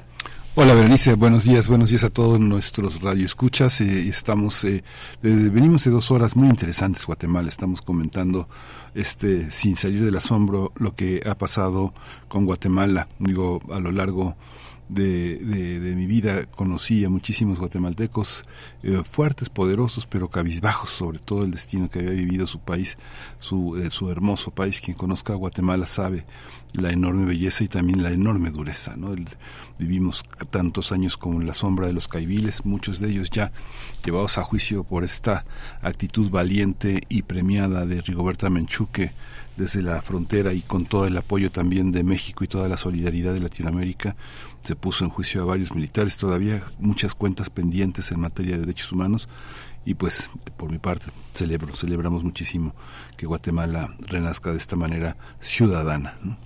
Sí, de esta manera ciudadana, de esta manera por un proyecto que al principio pues estaba muy eh, eh, pues en, en, los en los niveles más más bajos de las preferencias, pero que para esta segunda vuelta pues se coloca en el primer lugar, 58.01% de los votos para este personaje Arevalo que bueno, hay que poner en, en contexto también regional, me parece este este resultado electoral de Guatemala en contexto regional luego de que la semana pasada pues tuvimos esta esta también sorpresa de en, en Argentina con su primera vuelta. Allá es la primera vuelta eh, con que dio como como primer lugar de, de ese primer eh, momento de ese proceso en Argentina a Javier Milei con bueno pues con con un, personaje eh, extravagante, este personaje que propone desmontar el Estado en muchos de sus de, sus espacios eh, que tienen eh, vinculación sobre todo con, con, lo social, con la seguridad social y bueno, pues otras propuestas de corte económico como dolarizar Argentina, en fin, un machismo que, que desborda el señor Milei en, en, muchas de sus participaciones y pues bueno, que es eh, como parte de, de, su sello eh, en las entrevistas y demás presentaciones. Y bueno, poner en contexto a Guatemala en ese contexto donde un progresista, una persona que, eh, que, que, quiere poner un alto o al menos discursivamente y ojalá que lo logre o que forma parte de un movimiento que quiere poner freno a la corrupción que tanto ha minado la democracia guatemalteca, pues bueno, es una buena noticia, es un asombro también, un asombro afortunado que tenemos con, eh, pues en menos de 24 horas eh, que que ya estamos eh, contando con estos resultados en Guatemala. Apenas ayer tuvo lugar esta jornada. Rápidamente tenemos ya el 100% de las eh, actas eh, computadas que dan, dan este resultado y ponen a este personaje en primer lugar con 58% de los votos, Miguel Sí, pues bueno, seguiremos seguiremos marcando el pulso de, Guatemala y bueno, va a ser un, un gusto un gusto poder hacerlo. Mientras tanto, pues bueno, vamos a... Eh, eh, hay una, hay una mesa del día dedicada a la quinta feria del libro universitario. Va a estar la escritora Socorro Venegas eh, con nosotros. Ella está al frente del proyecto de Libros UNAM y es una cuentista extraordinaria, una escritora que pues eh, eh, el trabajo administrativo no le quita tampoco la posibilidad de escribir, pero bueno, eh, la labor editorial, la labor de, de, crear nuevos proyectos, de generar un aspecto editorial importante, pues ha sido también un periodo muy muy importante para nuestra universidad y hoy converge en esta feria que es tan tan tan tan fundamental. Y al cierre, Clementina Equigua, la doctora Equigua, con eh, Cuatro Ciénegas. Ayer y hoy es el tema que nos va a compartir en Biosfera en Equilibrio, la cápsula, la, sección, al cierre cada lunes aquí en Primer Movimiento. Vamos, vamos con la poesía en la voz de Miguel Ángel Quemain. Vamos. Es hora de Poesía Necesaria.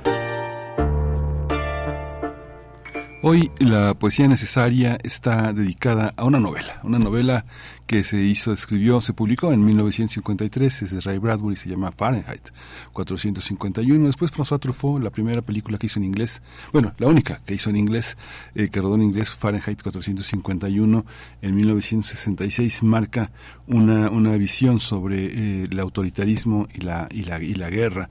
En 10 de mayo de 1933, pues miles de profesores, estudiantes, llegaron a las bibliotecas, a las universidades, a las librerías, para promover y ejecutar una purga literaria que consistía en retirar libros y quemarlos en hogueras públicas. Con esto los nazis buscaban no solo purificar la sangre, sino también la cultura alemana. Y hace pues prácticamente algunas horas, unos un par de días, este, eh, eh, quemaron libros en Chiapas son del diablo, decían este, de la comunidad de San Antonio del Monte, en el municipio de San Cristóbal de las Casas, que aunque pequeñito en Chiapas, representa toda una forma de, de entender y de, y, de, y de ver la cultura de los libros de texto, de negar un proceso muy y muy importante. Es algo que, que vale mucho la pena entender.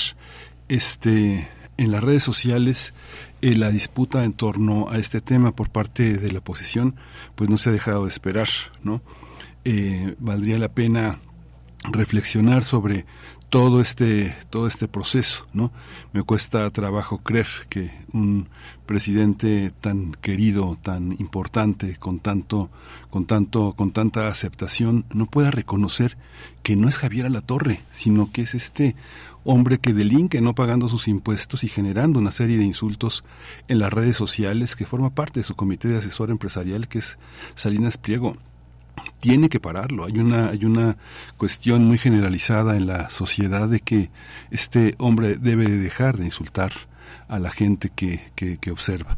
Pues bueno, voy a colocar un sentido del humor de Bertolt Brecht en la quema de libros y lo vamos a acompañar con parte de la parte de la banda sonora de Fahrenheit 451, esta, esta, esta banda musical que hizo Bernard Herrmann y que, se, este, que forma parte de la película de, de Truffaut y que es eh, una, una composición breve pero muy, muy, muy interesante de la película que acompaña esta cinta. Dice Bertolt Brecht, La quema de libros. Cuando el régimen ordenó que los libros con enseñanzas peligrosas deberían ser quemados en público y en todo lugar, los bueyes fueron forzados a jalar carrozas llenas de libros a la pila funeral. Un poeta exiliado, uno de los mejores, descubrió con furia, cuando estudió la lista de los quemados, que sus libros habían sido olvidados. Se fue rápidamente a su mesa de trabajo, en alas del enojo, y dirigió una carta a aquellos en el poder. Quémenme, escribió con pluma rápida, quémenme. No me traten así, no me dejen afuera. No siempre he hablado con la verdad en mis libros y ahora me tratan como un mentiroso. Les ordeno, quémenme.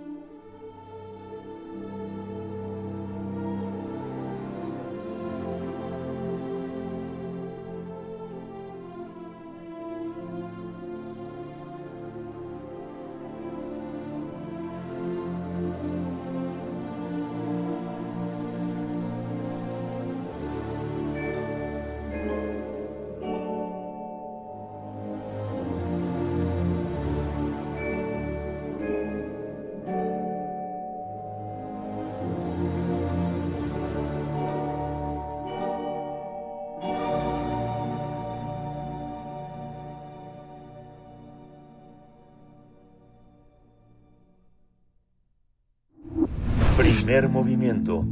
Hacemos comunidad con tus postales sonoras. Envíalas a primermovimientounam.gmail.com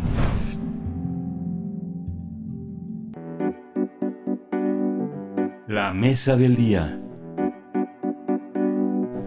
La quinta Feria Internacional del Libro de las Universitarias y los Universitarios, la Filuni, se celebrará del martes 29 de agosto al domingo 3 de septiembre en el Centro de Exposiciones y Congresos de Ciudad Universitaria. Algunos de los invitados serán las escritoras Yukonda Belli, eh, Miriam Tous y Elena Poniatowska, así como el historiador Robert Darton y el periodista Per Ortín, fundador del movimiento crítico Periodismo Dada.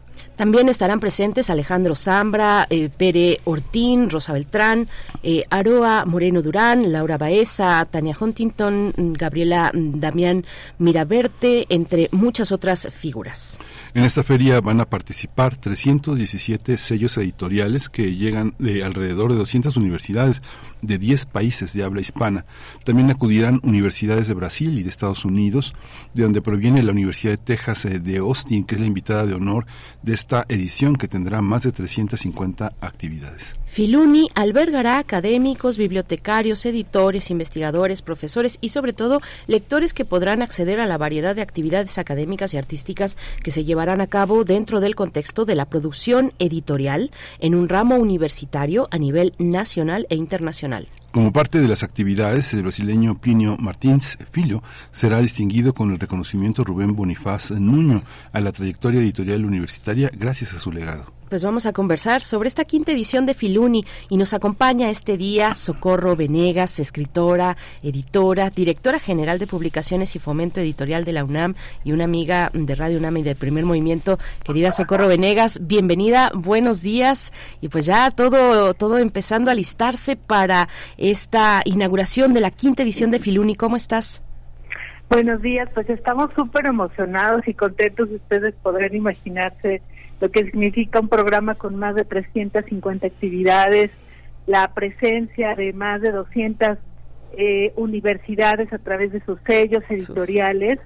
Eh, para nosotros de verdad que es una verdadera fiesta del espíritu universitario que convoca no solamente a nuestra comunidad, eh, desde luego son los primeros usuarios y los primeros en disfrutar de Filuni, estudiantes, profesores, investigadores, de la UNAM, pero también es una feria que se abre, por supuesto, a todas las universidades en la Ciudad de México, el área metropolitana, al público en general, eh, porque lo que aquí estamos recordando es nuestra capacidad para disfrutar, para comunicarnos, nuestra capacidad para usar la palabra con libertad. Eh, entonces, pues están de verdad que todas y todos invitados y bienvenidos. Sí, y es muy interesante eh, arrancar con una, este, con una universidad como la Universidad de Texas, porque bueno, quien no sepa, la Unidad Internacional de Sedes Universitarias forma parte de esta representación que tiene la Universidad de Texas con, con nosotros y que ha sido tradicionalmente una, una universidad en la que Latinoamérica, pero sobre todo México y la frontera han, han, tenido un enorme estudio y además la feria se acompaña de la presencia del acervo editorial de por lo menos 10 universidades, que es algo que no se puede encontrar en librerías, Socorro, ¿no? Exactamente, tenemos una oferta editorial que difícilmente se encuentra en los circuitos más comerciales del, del libro, en todo el continente, porque la edición universitaria tiene pues una lógica que le es propia, ¿no? Eh, y por eso es tan importante esta feria, entre otras cosas, porque logramos que todos esos libros de las principales universidades en nuestro idioma eh, lleguen a esta feria, lleguen además con precios especiales. Eh, son libros que han venido a quedarse, que han venido a buscar a sus lectores, a sus lectoras, y que, eh, por ejemplo, pensemos en el catálogo de la Universidad Complutense o de la Universidad Javeriana mm. o la Universidad de Sao Paulo, ni siquiera en las plataformas que nos que nos ofrecen que al día siguiente ya está el libro en nuestra casa, ni siquiera allí muchas veces los vamos a poder encontrar. Entonces, eh, es una oportunidad para despertar además la curiosidad lectora, para romper con estas ideas preconcebidas de que la edición universitaria eh, solo hace libros de texto, que no realmente no genera contenido para, para todos los lectores. Y me gusta mucho decir que si uno quiere comprender qué es diversidad, basta con asomarse a un catálogo editorial universitario. No hay un área del conocimiento, no hay una disciplina que sea ajena al libro universitario y eso es una riqueza que, que hay que compartir. Sí, Socorro Venegas, un encuentro muy valioso. Eh, hay tesoros, auténticos tesoros eh, para quien gusta y se dedica y también es curioso o curiosa de las reflexiones académicas, de las investigaciones. Y en este encuentro en Filuni, los bibliotecarios, las y los bibliotecarios, editores del libro universitario tienen un lugar central. Eh, que bueno que así sea, porque muchas veces pasan de largo, pasamos de largo, no nos detenemos a a, revisar quiénes son y cuál es cuál es, cuál es su trabajo, su trayectoria y lo mucho que nos, que nos aportan a las comunidades académicas y universitarias. Y tienen ustedes en Filuni tan central es esta figura que tienen un reconocimiento, el reconocimiento Rubén Bonifaz Nuño a la trayectoria editorial universitaria, que en esta ocasión eh, es un reconocimiento otorgado a un brasileño, Plinio Martins Filgo, eh, que, cuéntanos un poco, eh, Socorro, de, la importancia de este reconocimiento y del personaje que ahora lo recibe. Bueno, es un editor de larga experiencia, un pionero de la edición universitaria en Brasil y este es un reconocimiento que eh, viene a, a, pues a darle una proyección, como bien dices, a uno de estos agentes del mundo del libro que generalmente pues pasan desapercibidos. Y, tiene todo el sentido, o sea, los editores no trabajamos para ser quienes estemos en, eh, en la primera fila, ¿no? En la primera fila está el autor, está el libro, y el trabajo del editor es siempre silencioso, siempre discreto, pero fundamental, ¿no? Porque al final la forma que toma un libro pues tiene que ver con el pensamiento, con el trabajo del editor.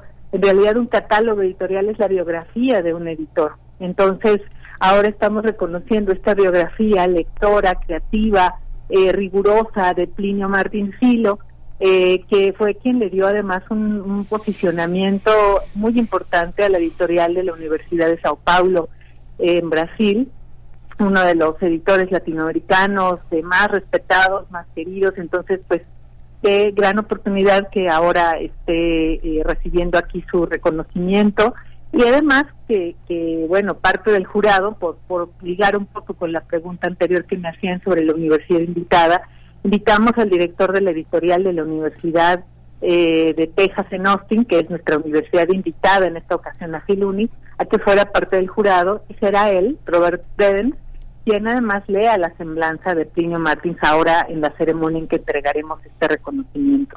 La Universidad de Texas en Austin eh, tiene uno de los acervos más importantes, si no es que el más importante, sobre historia, sobre cultura latinoamericana, desarrolla estudios a partir de los acervos que resguarda, los pone a disposición del público, genera además conversaciones, investigaciones, apoyando a, estudiantes e investigadores de todo el mundo para que visiten y conozcan sus, sus acervos, sus bibliotecas. Está la biblioteca Nettie Benson, pero también está la biblioteca, el, centro Ransom, que es un eh, espacio que, solo por poner un ejemplo, resguarda todos los archivos, biblioteca, papeles de Gabriel García Márquez. Mm. Entonces, qué importante era que este diálogo se abriera, que fructificara, y, tendremos también en el marco de Filuni una exposición en la Biblioteca Nacional em, con archivos, con documentos, en ediciones facsimilares que van a poder estar ahí en exhibición eh, de, parte de estos acervos de la biblioteca Benson.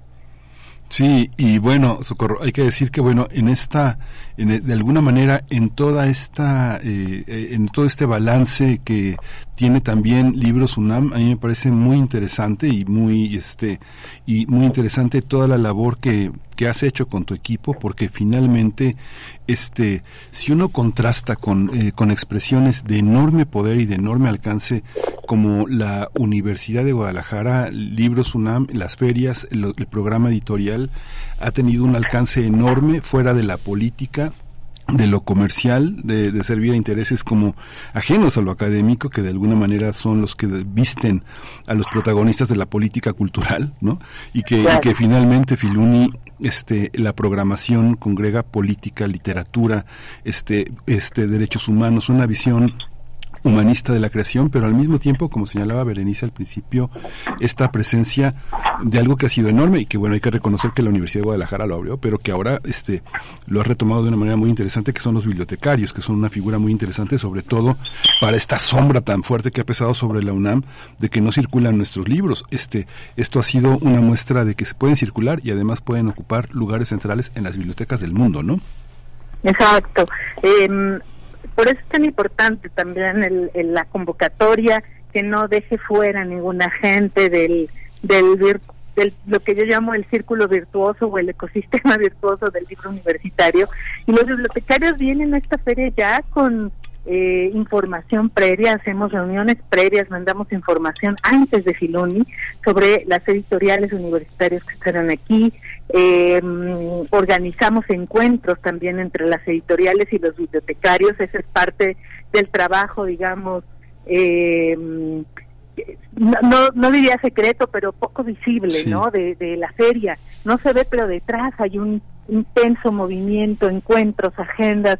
Abrimos desde el año pasado toda una, una zona justamente para que ahí se concerten citas, eh, tengan café, tengan, tengan eh, un, encuentro amable, digamos, entre bibliotecarios que están alimentando esos espacios fundamentales para, para la formación y la vida académica y quienes están editando que de esa manera pues podrán hacer que sus libros lleguen a las manos donde donde son necesarios los libros. Entonces eh, también es, de verdad importante subrayar que eso hace única a Filuni porque no hay otra feria donde el protagonista es el libro universitario. Aquí no tenemos eh, los stands de las grandes editoriales más comerciales porque es una feria específicamente para para ponderar, para para mostrarle a, la comunidad, a la sociedad, eh, los alcances de esta inversión tan importante en, en las universidades, en la formación de las personas, ¿no?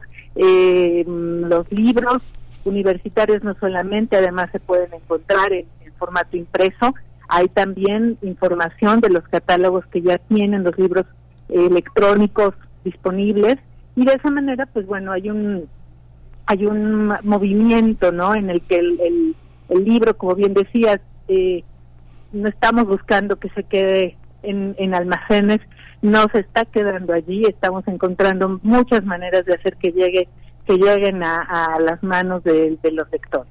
Sí, eh, socorro. Y hay también convocatorias, convocatorias eh, abiertas. El premio Cuento Joven, bueno, no sé si necesariamente abierta, ya nos, nos comentarás, pero en el contexto de esta quinta edición de Filuni se otorga el premio Cuento Joven 2023 que organiza UNAM y SECTEI. Cuéntanos un poco de ello, por favor. Es más bien una pre- la presentación ya de la antología de cuentos ganadores, eh, una convocatoria que nos gusta mucho porque logramos eh, invitar a, a todos los estudiantes jóvenes universitarios eh, de la Ciudad de México y del área metropolitana para que para que escriban, para que desarrollen también esa eh, pues una inquietud que, que, mm, que no necesariamente se circunscribe solamente al, al área académica que hayan elegido. O sea, pueden estudiar, estar estudiando física y tener un interés y una inquietud por hacer literatura. Pues con esta convocatoria los invitamos a que se lancen al ruedo. Eh, el- una convocatoria paralela es de poesía joven, entonces siempre estamos presentando tanto a los ganadores del premio de cuento como a los ganadores del premio de poesía eh, y, y- lo que eh, esto genera pues es un interesantísimo eh, como te diría una efervescencia no en, en, en esas comunidades donde los los chicos ven su, su cuento publicado, su cuento que ha sido elegido o su libro de poemas que está siendo publicado, pues esa es una oportunidad para atraer a otros eh, chicos, a otras chicas a que a, a las convocatorias, pero también a la feria. Y luego, bueno, veo, veo este, con mucho gusto este desafío que, que agarraste, o sea, estar en la conferencia inaugural con Robert Darton, este, digamos que es, es, es, algo extraño porque finalmente va a ser muy interesante, va a ser muy interesante ver esa, esa, esa presencia tuya porque finalmente es una presencia de funcionario, pero también es una presencia de escritor con un tema como el que tiene Darton, cómo ha operado la censura, una historia comparada, porque finalmente, no sé, pienso que tradicionalmente a Darton se le coloca con historiadores que están muy cerca de los archivos, que han seguido la historia de la lectura, la historia de la literatura y este y finalmente la historia de la lectura a partir de la, del eje de la censura y en un eje comparativo resulta muy interesante cuestionar desde el punto de vista de un escritor lector este cómo opera la mente de un de un de un, de un historiador que es al mismo tiempo lector y defensor de la libertad no cuéntanos un poco cómo cómo va a ser esta actividad. Bueno Fíjate que esa conferencia de Robert Danton está respondiendo a, a uno de los ejes eh, con los que construimos el programa de Filuni. Uh -huh. eh, son varios, salud, bienestar, eh, y un, este que es fundamental, libertad de expresión, ¿no? Eh, es un tema importante para la coordinación de difusión cultural que está detrás de la organización de toda esta feria es una feria que moviliza toda la coordinación. Y entonces con este eje temático pensamos en un programa que en el que estaremos además hablando con periodistas, con eh, académicos, investigadores y por supuesto eh, Danton que ha dedicado su trayectoria, su, su vida como investigador, pero también como periodista, que eh, mencionarlo porque es un detalle que, que a veces no, no se conoce mucho. Danton fue periodista y cubrió además la fuente policíaca. Entonces, él, a, a partir de todas esas experiencias, eh, llegó a la conclusión de que no importa tanto lo que pasó, sino co cuál es la historia que se cuenta sobre lo que pasó. Y, eh, y hace toda una revisión, que, que es lo que ahora va a compartirnos, sobre eh, cómo ha funcionado la censura, ¿no? ¿Qué narrativa hay detrás de, de, de, ese control sobre lo que se escribe? Una censura sobre todo a la literatura. Entonces, eh, será de verdad un recorrido fascinante de la mano de uno de los pues, de los de los grandes pensadores, historiadores de la cultura escrita, pero además eh, Danton es director de una biblioteca. Entonces, ¿qué valor tiene que alguien que está, mmm, que hace una vida en el mundo del libro, desde todos los ángulos, pues venga a hablarnos sobre lo importante que es no solamente pensar y disfrutar de la libertad de expresión, sino eh, pensarla, disfrutarla, pero defenderla también, ¿no? Sí, Socorro, qué, qué, qué emocionante, ¿no? Qué emocionante, porque bueno, estamos en momentos muy difíciles como sociedad, como humanidad, eh, si lo quieres también, pero muy interesantes y es pues importante también acercarse a estas propuestas, a estas propuestas, vamos a ponerle nuevas propuestas, aunque sabemos que todo es un proceso también de conocimiento que se va, que se va heredando eh, de alguna manera, ¿no? Que, que, que, va pasando y atravesando generaciones eh, y nos vamos explicando a partir de esos procesos de conocimiento, nos vamos explicando poco a poco también. Eh, no es la única explicación la académica, pero es una y es muy valiosa y qué, qué importante pues apoyar también como comunidad socorro a mí me gustaría que nos compartieras una reflexión al respecto de apoyar como comunidad universitaria al, a las publicaciones que se dan dentro de nuestros institutos dentro de nuestra universidad pues para que sigan existiendo para que se les dé vuelo y vida a esas publicaciones que de pronto bueno algunas eh, lamentablemente son muy interesantes pero dejan de imprimirse no eh, y, y, tenemos joyas verdaderas. Ahora, por ejemplo, que se está revisando la eh, genealogía de la teoría feminista, pues hay por ahí en revistas, en la revista de sociología, por ejemplo, eh, hay escritoras académicas de nuestra casa de estudios, pienso en Teresita de Barbieri, por ejemplo, que tiene un, un trabajo muy interesante sobre el ámbito de acción de las mujeres y que está, solamente se encuentra en, en CD, afortunadamente se encuentra en CD en el portal del libro Sunam. Yo me, yo me puse hace pocos meses a, eh, la estaba buscando, no la encontraba por ningún sitio y eh, bueno, estaba ahí en CD, no en físico. Ajá, ¿Cómo, ¿Cómo ves todo esto que te comparto de la importancia de, de- de también como comunidad entrarle, revisar nuestras bibliotecas, nuestros acervos y eh, pues no dejar que mueran estos materiales, ¿no?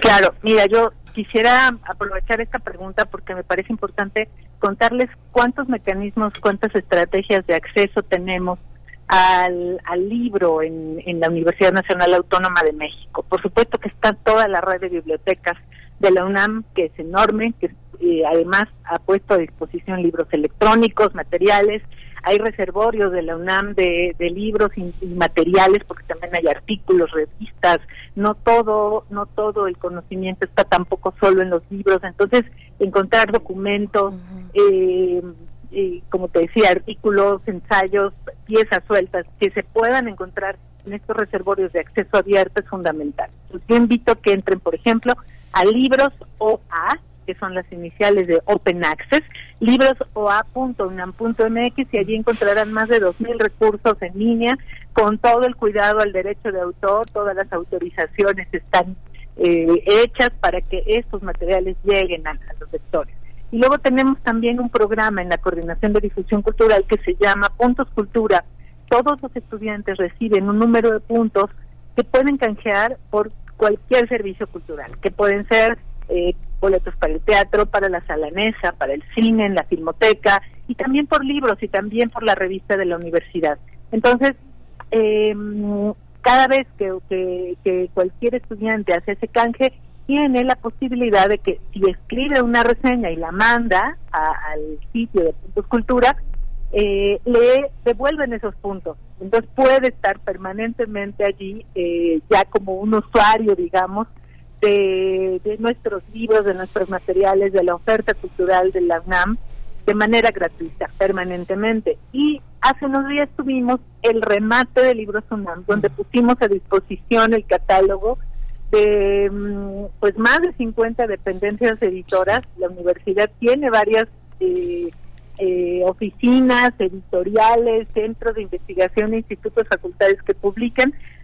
Todos sumamos con los libros que hace la Dirección de Publicaciones, que se generan a través de pues de todos los proyectos editoriales universitarios y allí eh, con un descuento de más del 80% estuvieron los libros en las islas de Ciudad Universitaria recibiendo a la comunidad en este reciente regreso a clases, de manera que pensamos en todas las formas posibles para que para que el libro sea accesible eh, y también todos los universitarios con una credencial vigente en las librerías de la UNAM obtienen un 60% de descuento en el precio de venta del libro. Entonces, están todas estas eh, facilidades y para toda la población en general ha- hemos hecho un esfuerzo importante desde la pandemia y lo hemos mantenido de enviar a cualquier lugar Sí. del país un libro, un folleto, lo que compren en la librería electrónica libros.unam.mx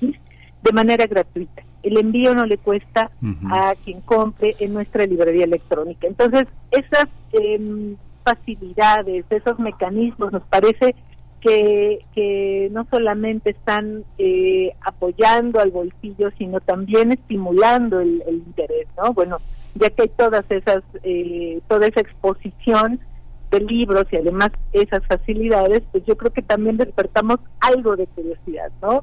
Eh, que sepan que estamos, como mencionabas, que acabamos de crear esta colección de novela y memoria de Invictas, que ha eh, ligado literatura con una perspectiva de género. Eh, abrimos esa colección, la expandimos hacia el ensayo, hacia la poesía. Eh, estamos publicando poetas en lenguas indígenas en nuestra colección, El ala del tigre, pero no solamente, eh, no solamente allí estamos eh, manteniendo este interés por las lenguas originarias, estamos también ahora en Filuni a partir de una coedición que hicimos con la Universidad de Texas en Austin, creando por primera vez el seminario de lenguas indígenas para pensar cómo revitalizar nuestras lenguas, estas lenguas que han estado eh, viviendo o sobreviviendo como ríos subterráneos, queremos que salgan, que emerjan esos ríos, que resuenen, que escuchemos esas lenguas. Entonces, pues varias iniciativas que, que me parece que conectan con nuestro tiempo, con intereses y con y con temas urgentes, ¿no? Sí. Sí, qué bueno que bueno tenemos este espacio para explicar esas cosas que tú co- co- comentaste, muchas cosas que no se ven y que se hacen eh, de manera muy, este, que son muy importantes y que son columnas vertebrales, ¿no? Ahora que hablabas de, de, de Darton, bueno, quien conoce a Darton es un hombre sumamente vital, ¿no? Y él, este, él impulsó esta, esta biblioteca pública digital que, este, gracias a la Fundación Sloan, que bueno, Sloan, este, fue el, el- el director general de General Motors y que este no me imagino a un historiador del nivel de Darton pidiendo a pedir apoyo a una fundación para que les den una lana, ¿no?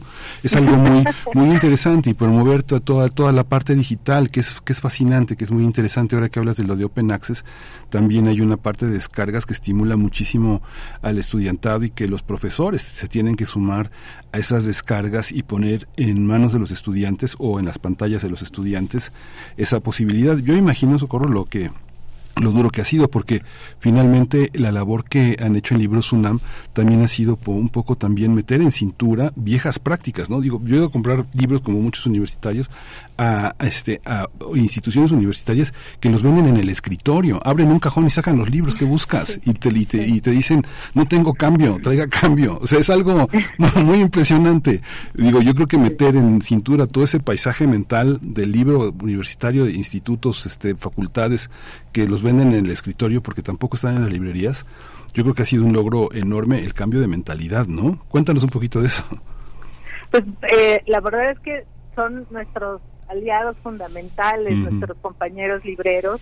Es, digamos, ellos son los, eh, el rostro del todo el proyecto editorial. Al final, el rostro de todo el trabajo que, que hacemos, que generamos, son ellos quienes atienden a, a un posible lector allí en las librerías y, y hacer un trabajo allí de, mejora también de los espacios ha sido importante que eh, tanto los trabajadores, nuestros compañeros, se sientan más cómodos con unas instalaciones mejor iluminadas, eh, mejor ventiladas, iluminadas, en fin, todo esto, eh, y, y que también los lectores se sientan mejor recibidos, ¿no? Las librerías eh, universitarias deben ser espacios hospitalarios que reciban eh, con todo el, el, confort a, a quienes van en busca de libros, ¿no? Porque quien busca un libro mm, muchas veces no solo está buscando resolver un pendiente de la escuela, ¿no? Quien busca un libro también puede estar necesitando allí un compañero, el mejor compañero que podemos tener, además,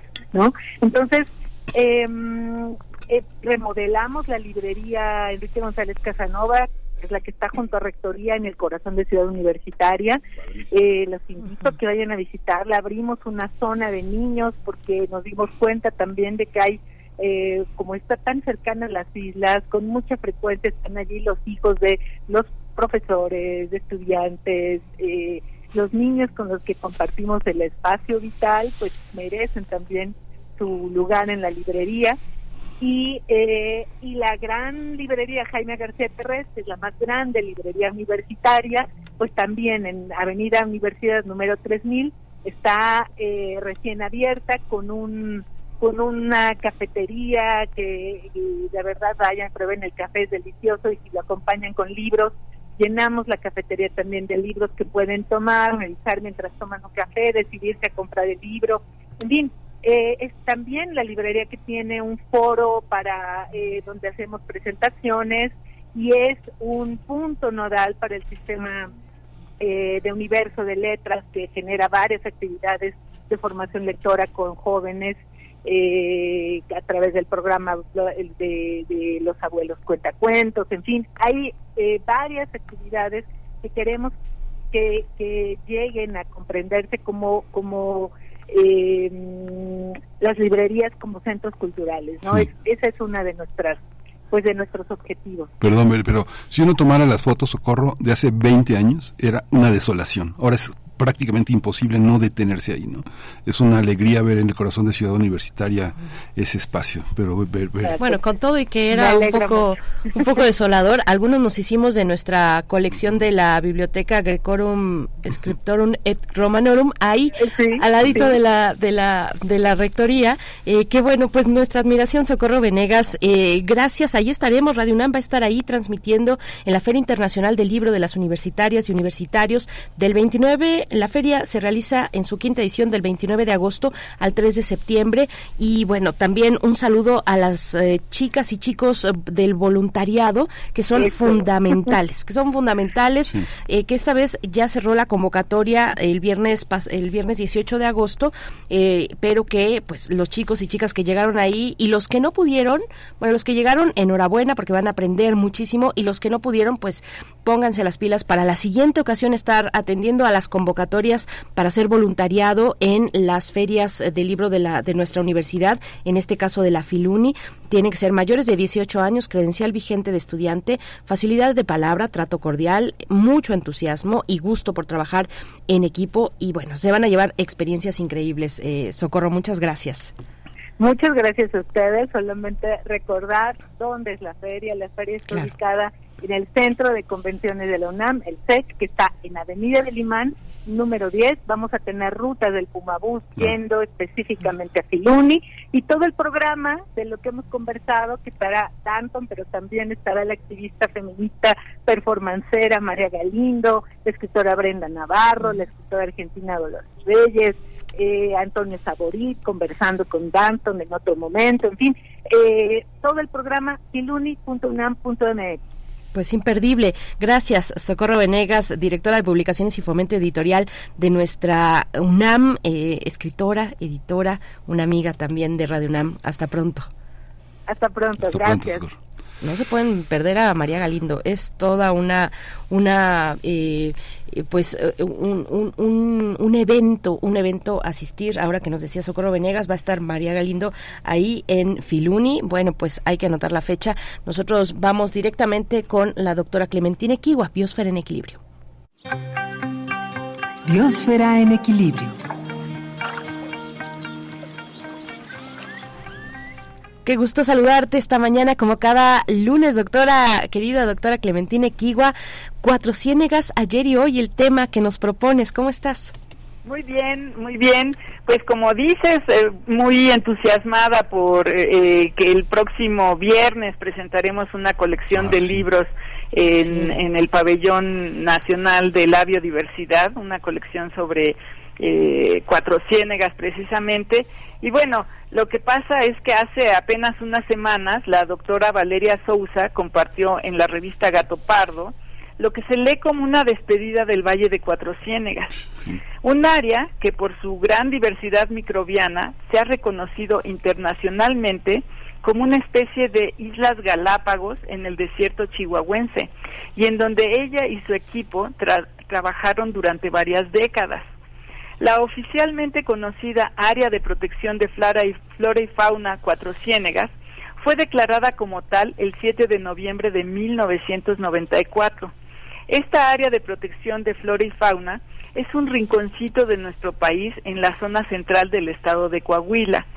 En el plan de manejo de esta importante área de protección, publicado por la Comisión Nacional de Áreas Protegidas en 1999, se le reconoce como el humedal más importante dentro del desierto chihuahuense, pero también como uno de los humedales más importantes de México. Internacionalmente se le reconoce como un humedal prioritario en el mundo, por eso está incluido en los sitios Ramsar. Ramsar se refiere a una convención intergubernamental que fue adoptada en la ciudad de Ramsar, en Irán, en 1971 y ha sido firmada por alrededor del 90% de los Estados miembros de las Naciones Unidas para la conservación y el uso inteligente de los humedales y sus recursos. El Valle de Cuatro Ciénegas ocupa alrededor de 150 mil hectáreas y el área protegida poco más de 84 mil. Esta región forma parte del municipio de Cuatro Ciénegas, cuya cabecera municipal es un poblado de poco más de 12 mil habitantes. Un punto que hace muy sorprendente al humedal de Cuatro Ciénegas es su ubicación en un desierto, en el denominado desierto chihuahuense. Esta ecorregión se extiende por los estados de Chihuahua, Coahuila, Nuevo León, Durango, Zacatecas y San Luis Potosí, y por los estados de Arizona, Nuevo México y Texas en los Estados Unidos. Los humanos como conocemos estos afloramientos de agua en medio de desiertos como oasis. Al llegar a Cuatro Ciénegas y ver la riqueza de pozas de agua, se pregunta uno sobre su origen porque en la zona solo caen alrededor de 200 milímetros de lluvia al año. Se sabe que históricamente Cuatro Ciénegas ha tenido abundancia de agua porque las casi 300 pozas están ilustradas en las cartas topográficas del valle que se hicieron en 1964, pero además muestran a las zonas más bajas como inundadas y con la presencia de pantanos. Para darnos una idea de lo que implican estos 200 milímetros de lluvia que caen al año en Cuatro Ciénegas, comparemos con la Ciudad de México que recibe entre 600 y 1200 milímetros de lluvia al año. Desafortunadamente, el Valle de Cuatro Ciénegas se ha deteriorado muchísimo por la sobreexplotación del agua, el recurso más importante en un desierto. El agua que se extrae de los valles aledaños para actividades agrícolas impacta la cantidad de agua dentro del área de protección, por lo que el volumen de agua de las pozas ha ido disminuyendo y en algunas incluso ya se desecaron. En Parpadeo Cósmico, un libro con hermosas fotografías de David Jaramillo y testimonios de 50 personas, Valeria Sousa cuenta que su vida y carrera profesional cambiaron en 1999, cuando ella, su esposo, el doctor Luis Eguiarte y su familia llegaron por primera vez a Cuatro Ciénegas por invitación del doctor Wendell Minkley de la Universidad de Arizona en Estados Unidos. El doctor Minkley los invitó a participar en un proyecto de la NASA para entender cómo se originó y diversificó la vida en nuestro planeta y así saber cómo buscar en el universo. Cuatro Ciénegas, continúa en su texto la doctora Sousa, es el lugar con menos nutrientes que se conoce y en sus pozas hay una gran abundancia y diversidad de comunidades ancestrales llamadas estromatolitos. Las comunidades ancestrales, le aseguró el doctor Minkel en su visita, eran porque el ecosistema completo del mar del Pacífico de hace 200 millones de años se había quedado atrapado en el desierto. Valeria sigue contando que para el verano del 2000, ya con un proyecto aprobado por la NASA, ella y su equipo hicieron sus primeras pruebas del agua cristalina de pozas de Cuatro Ciénegas, colocando gotas de agua en cajas de Petri con diferentes medios de cultivo para bacterias. Para su sorpresa, crecieron miles de puntitos de colores en todas las cajas.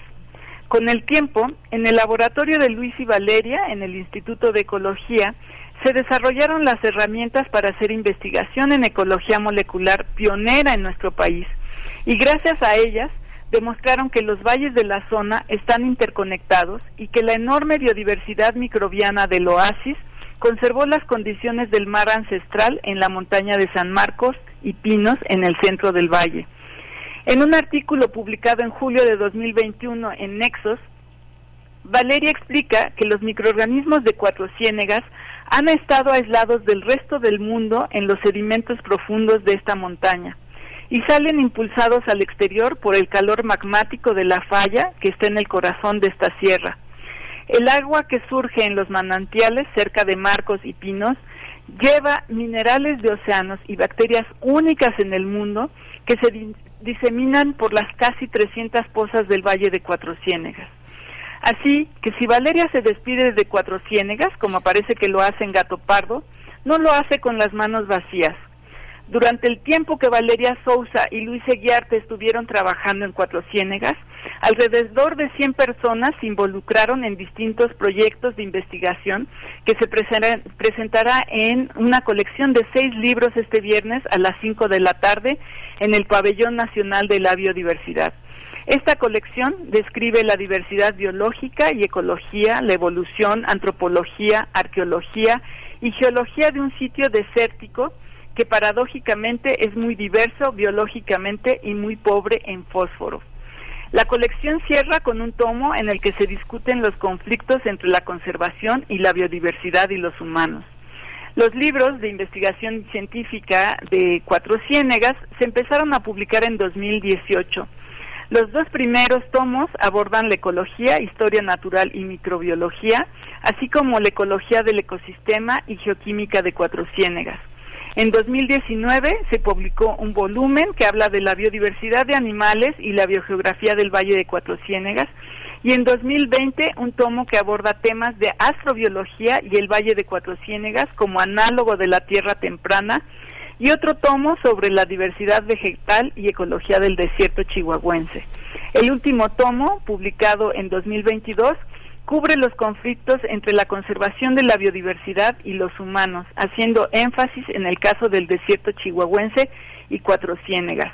Esta colección se puede consultar a través de las bibliotecas de la UNAM de manera gratuita.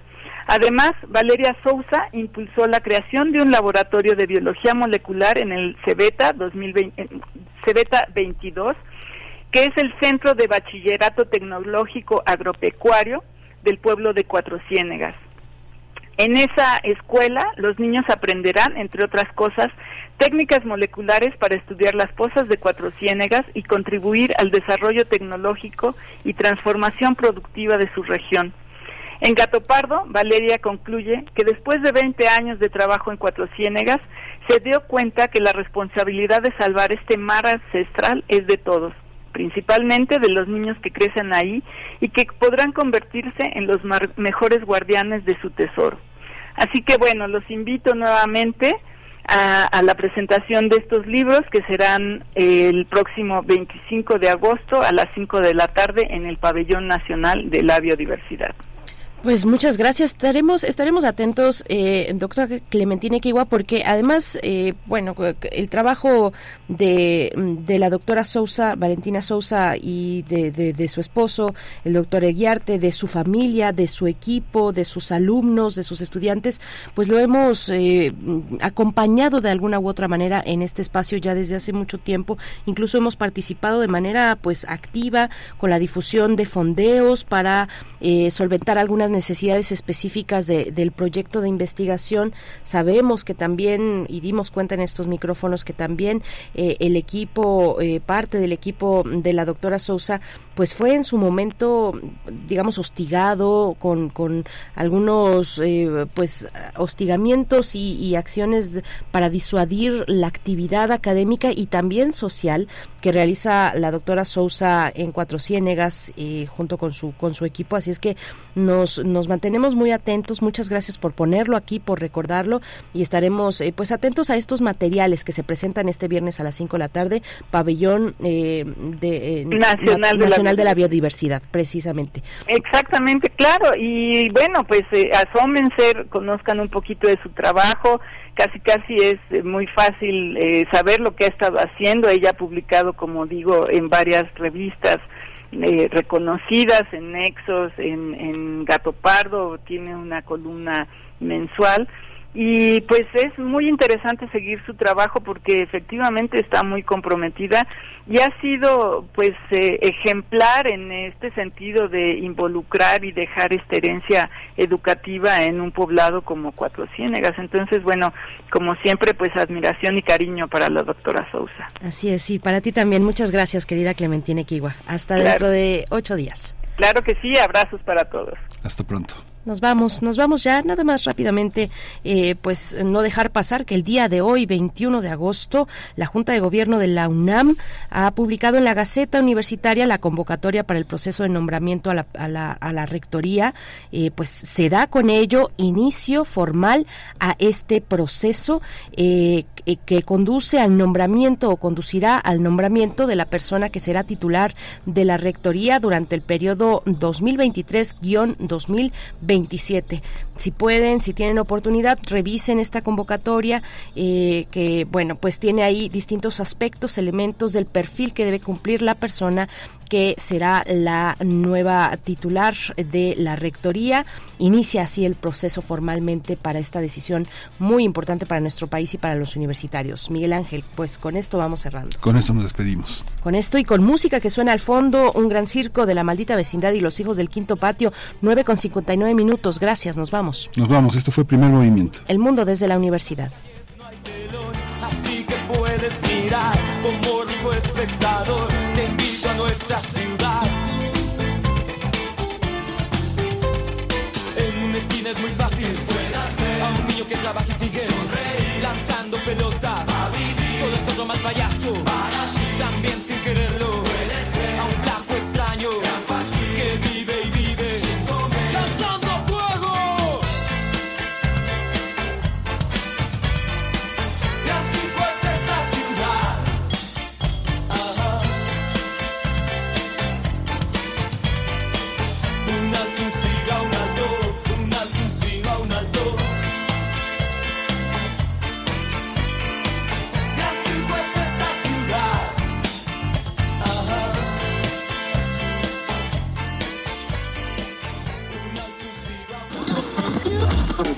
Radio UNAM presentó Primer Movimiento.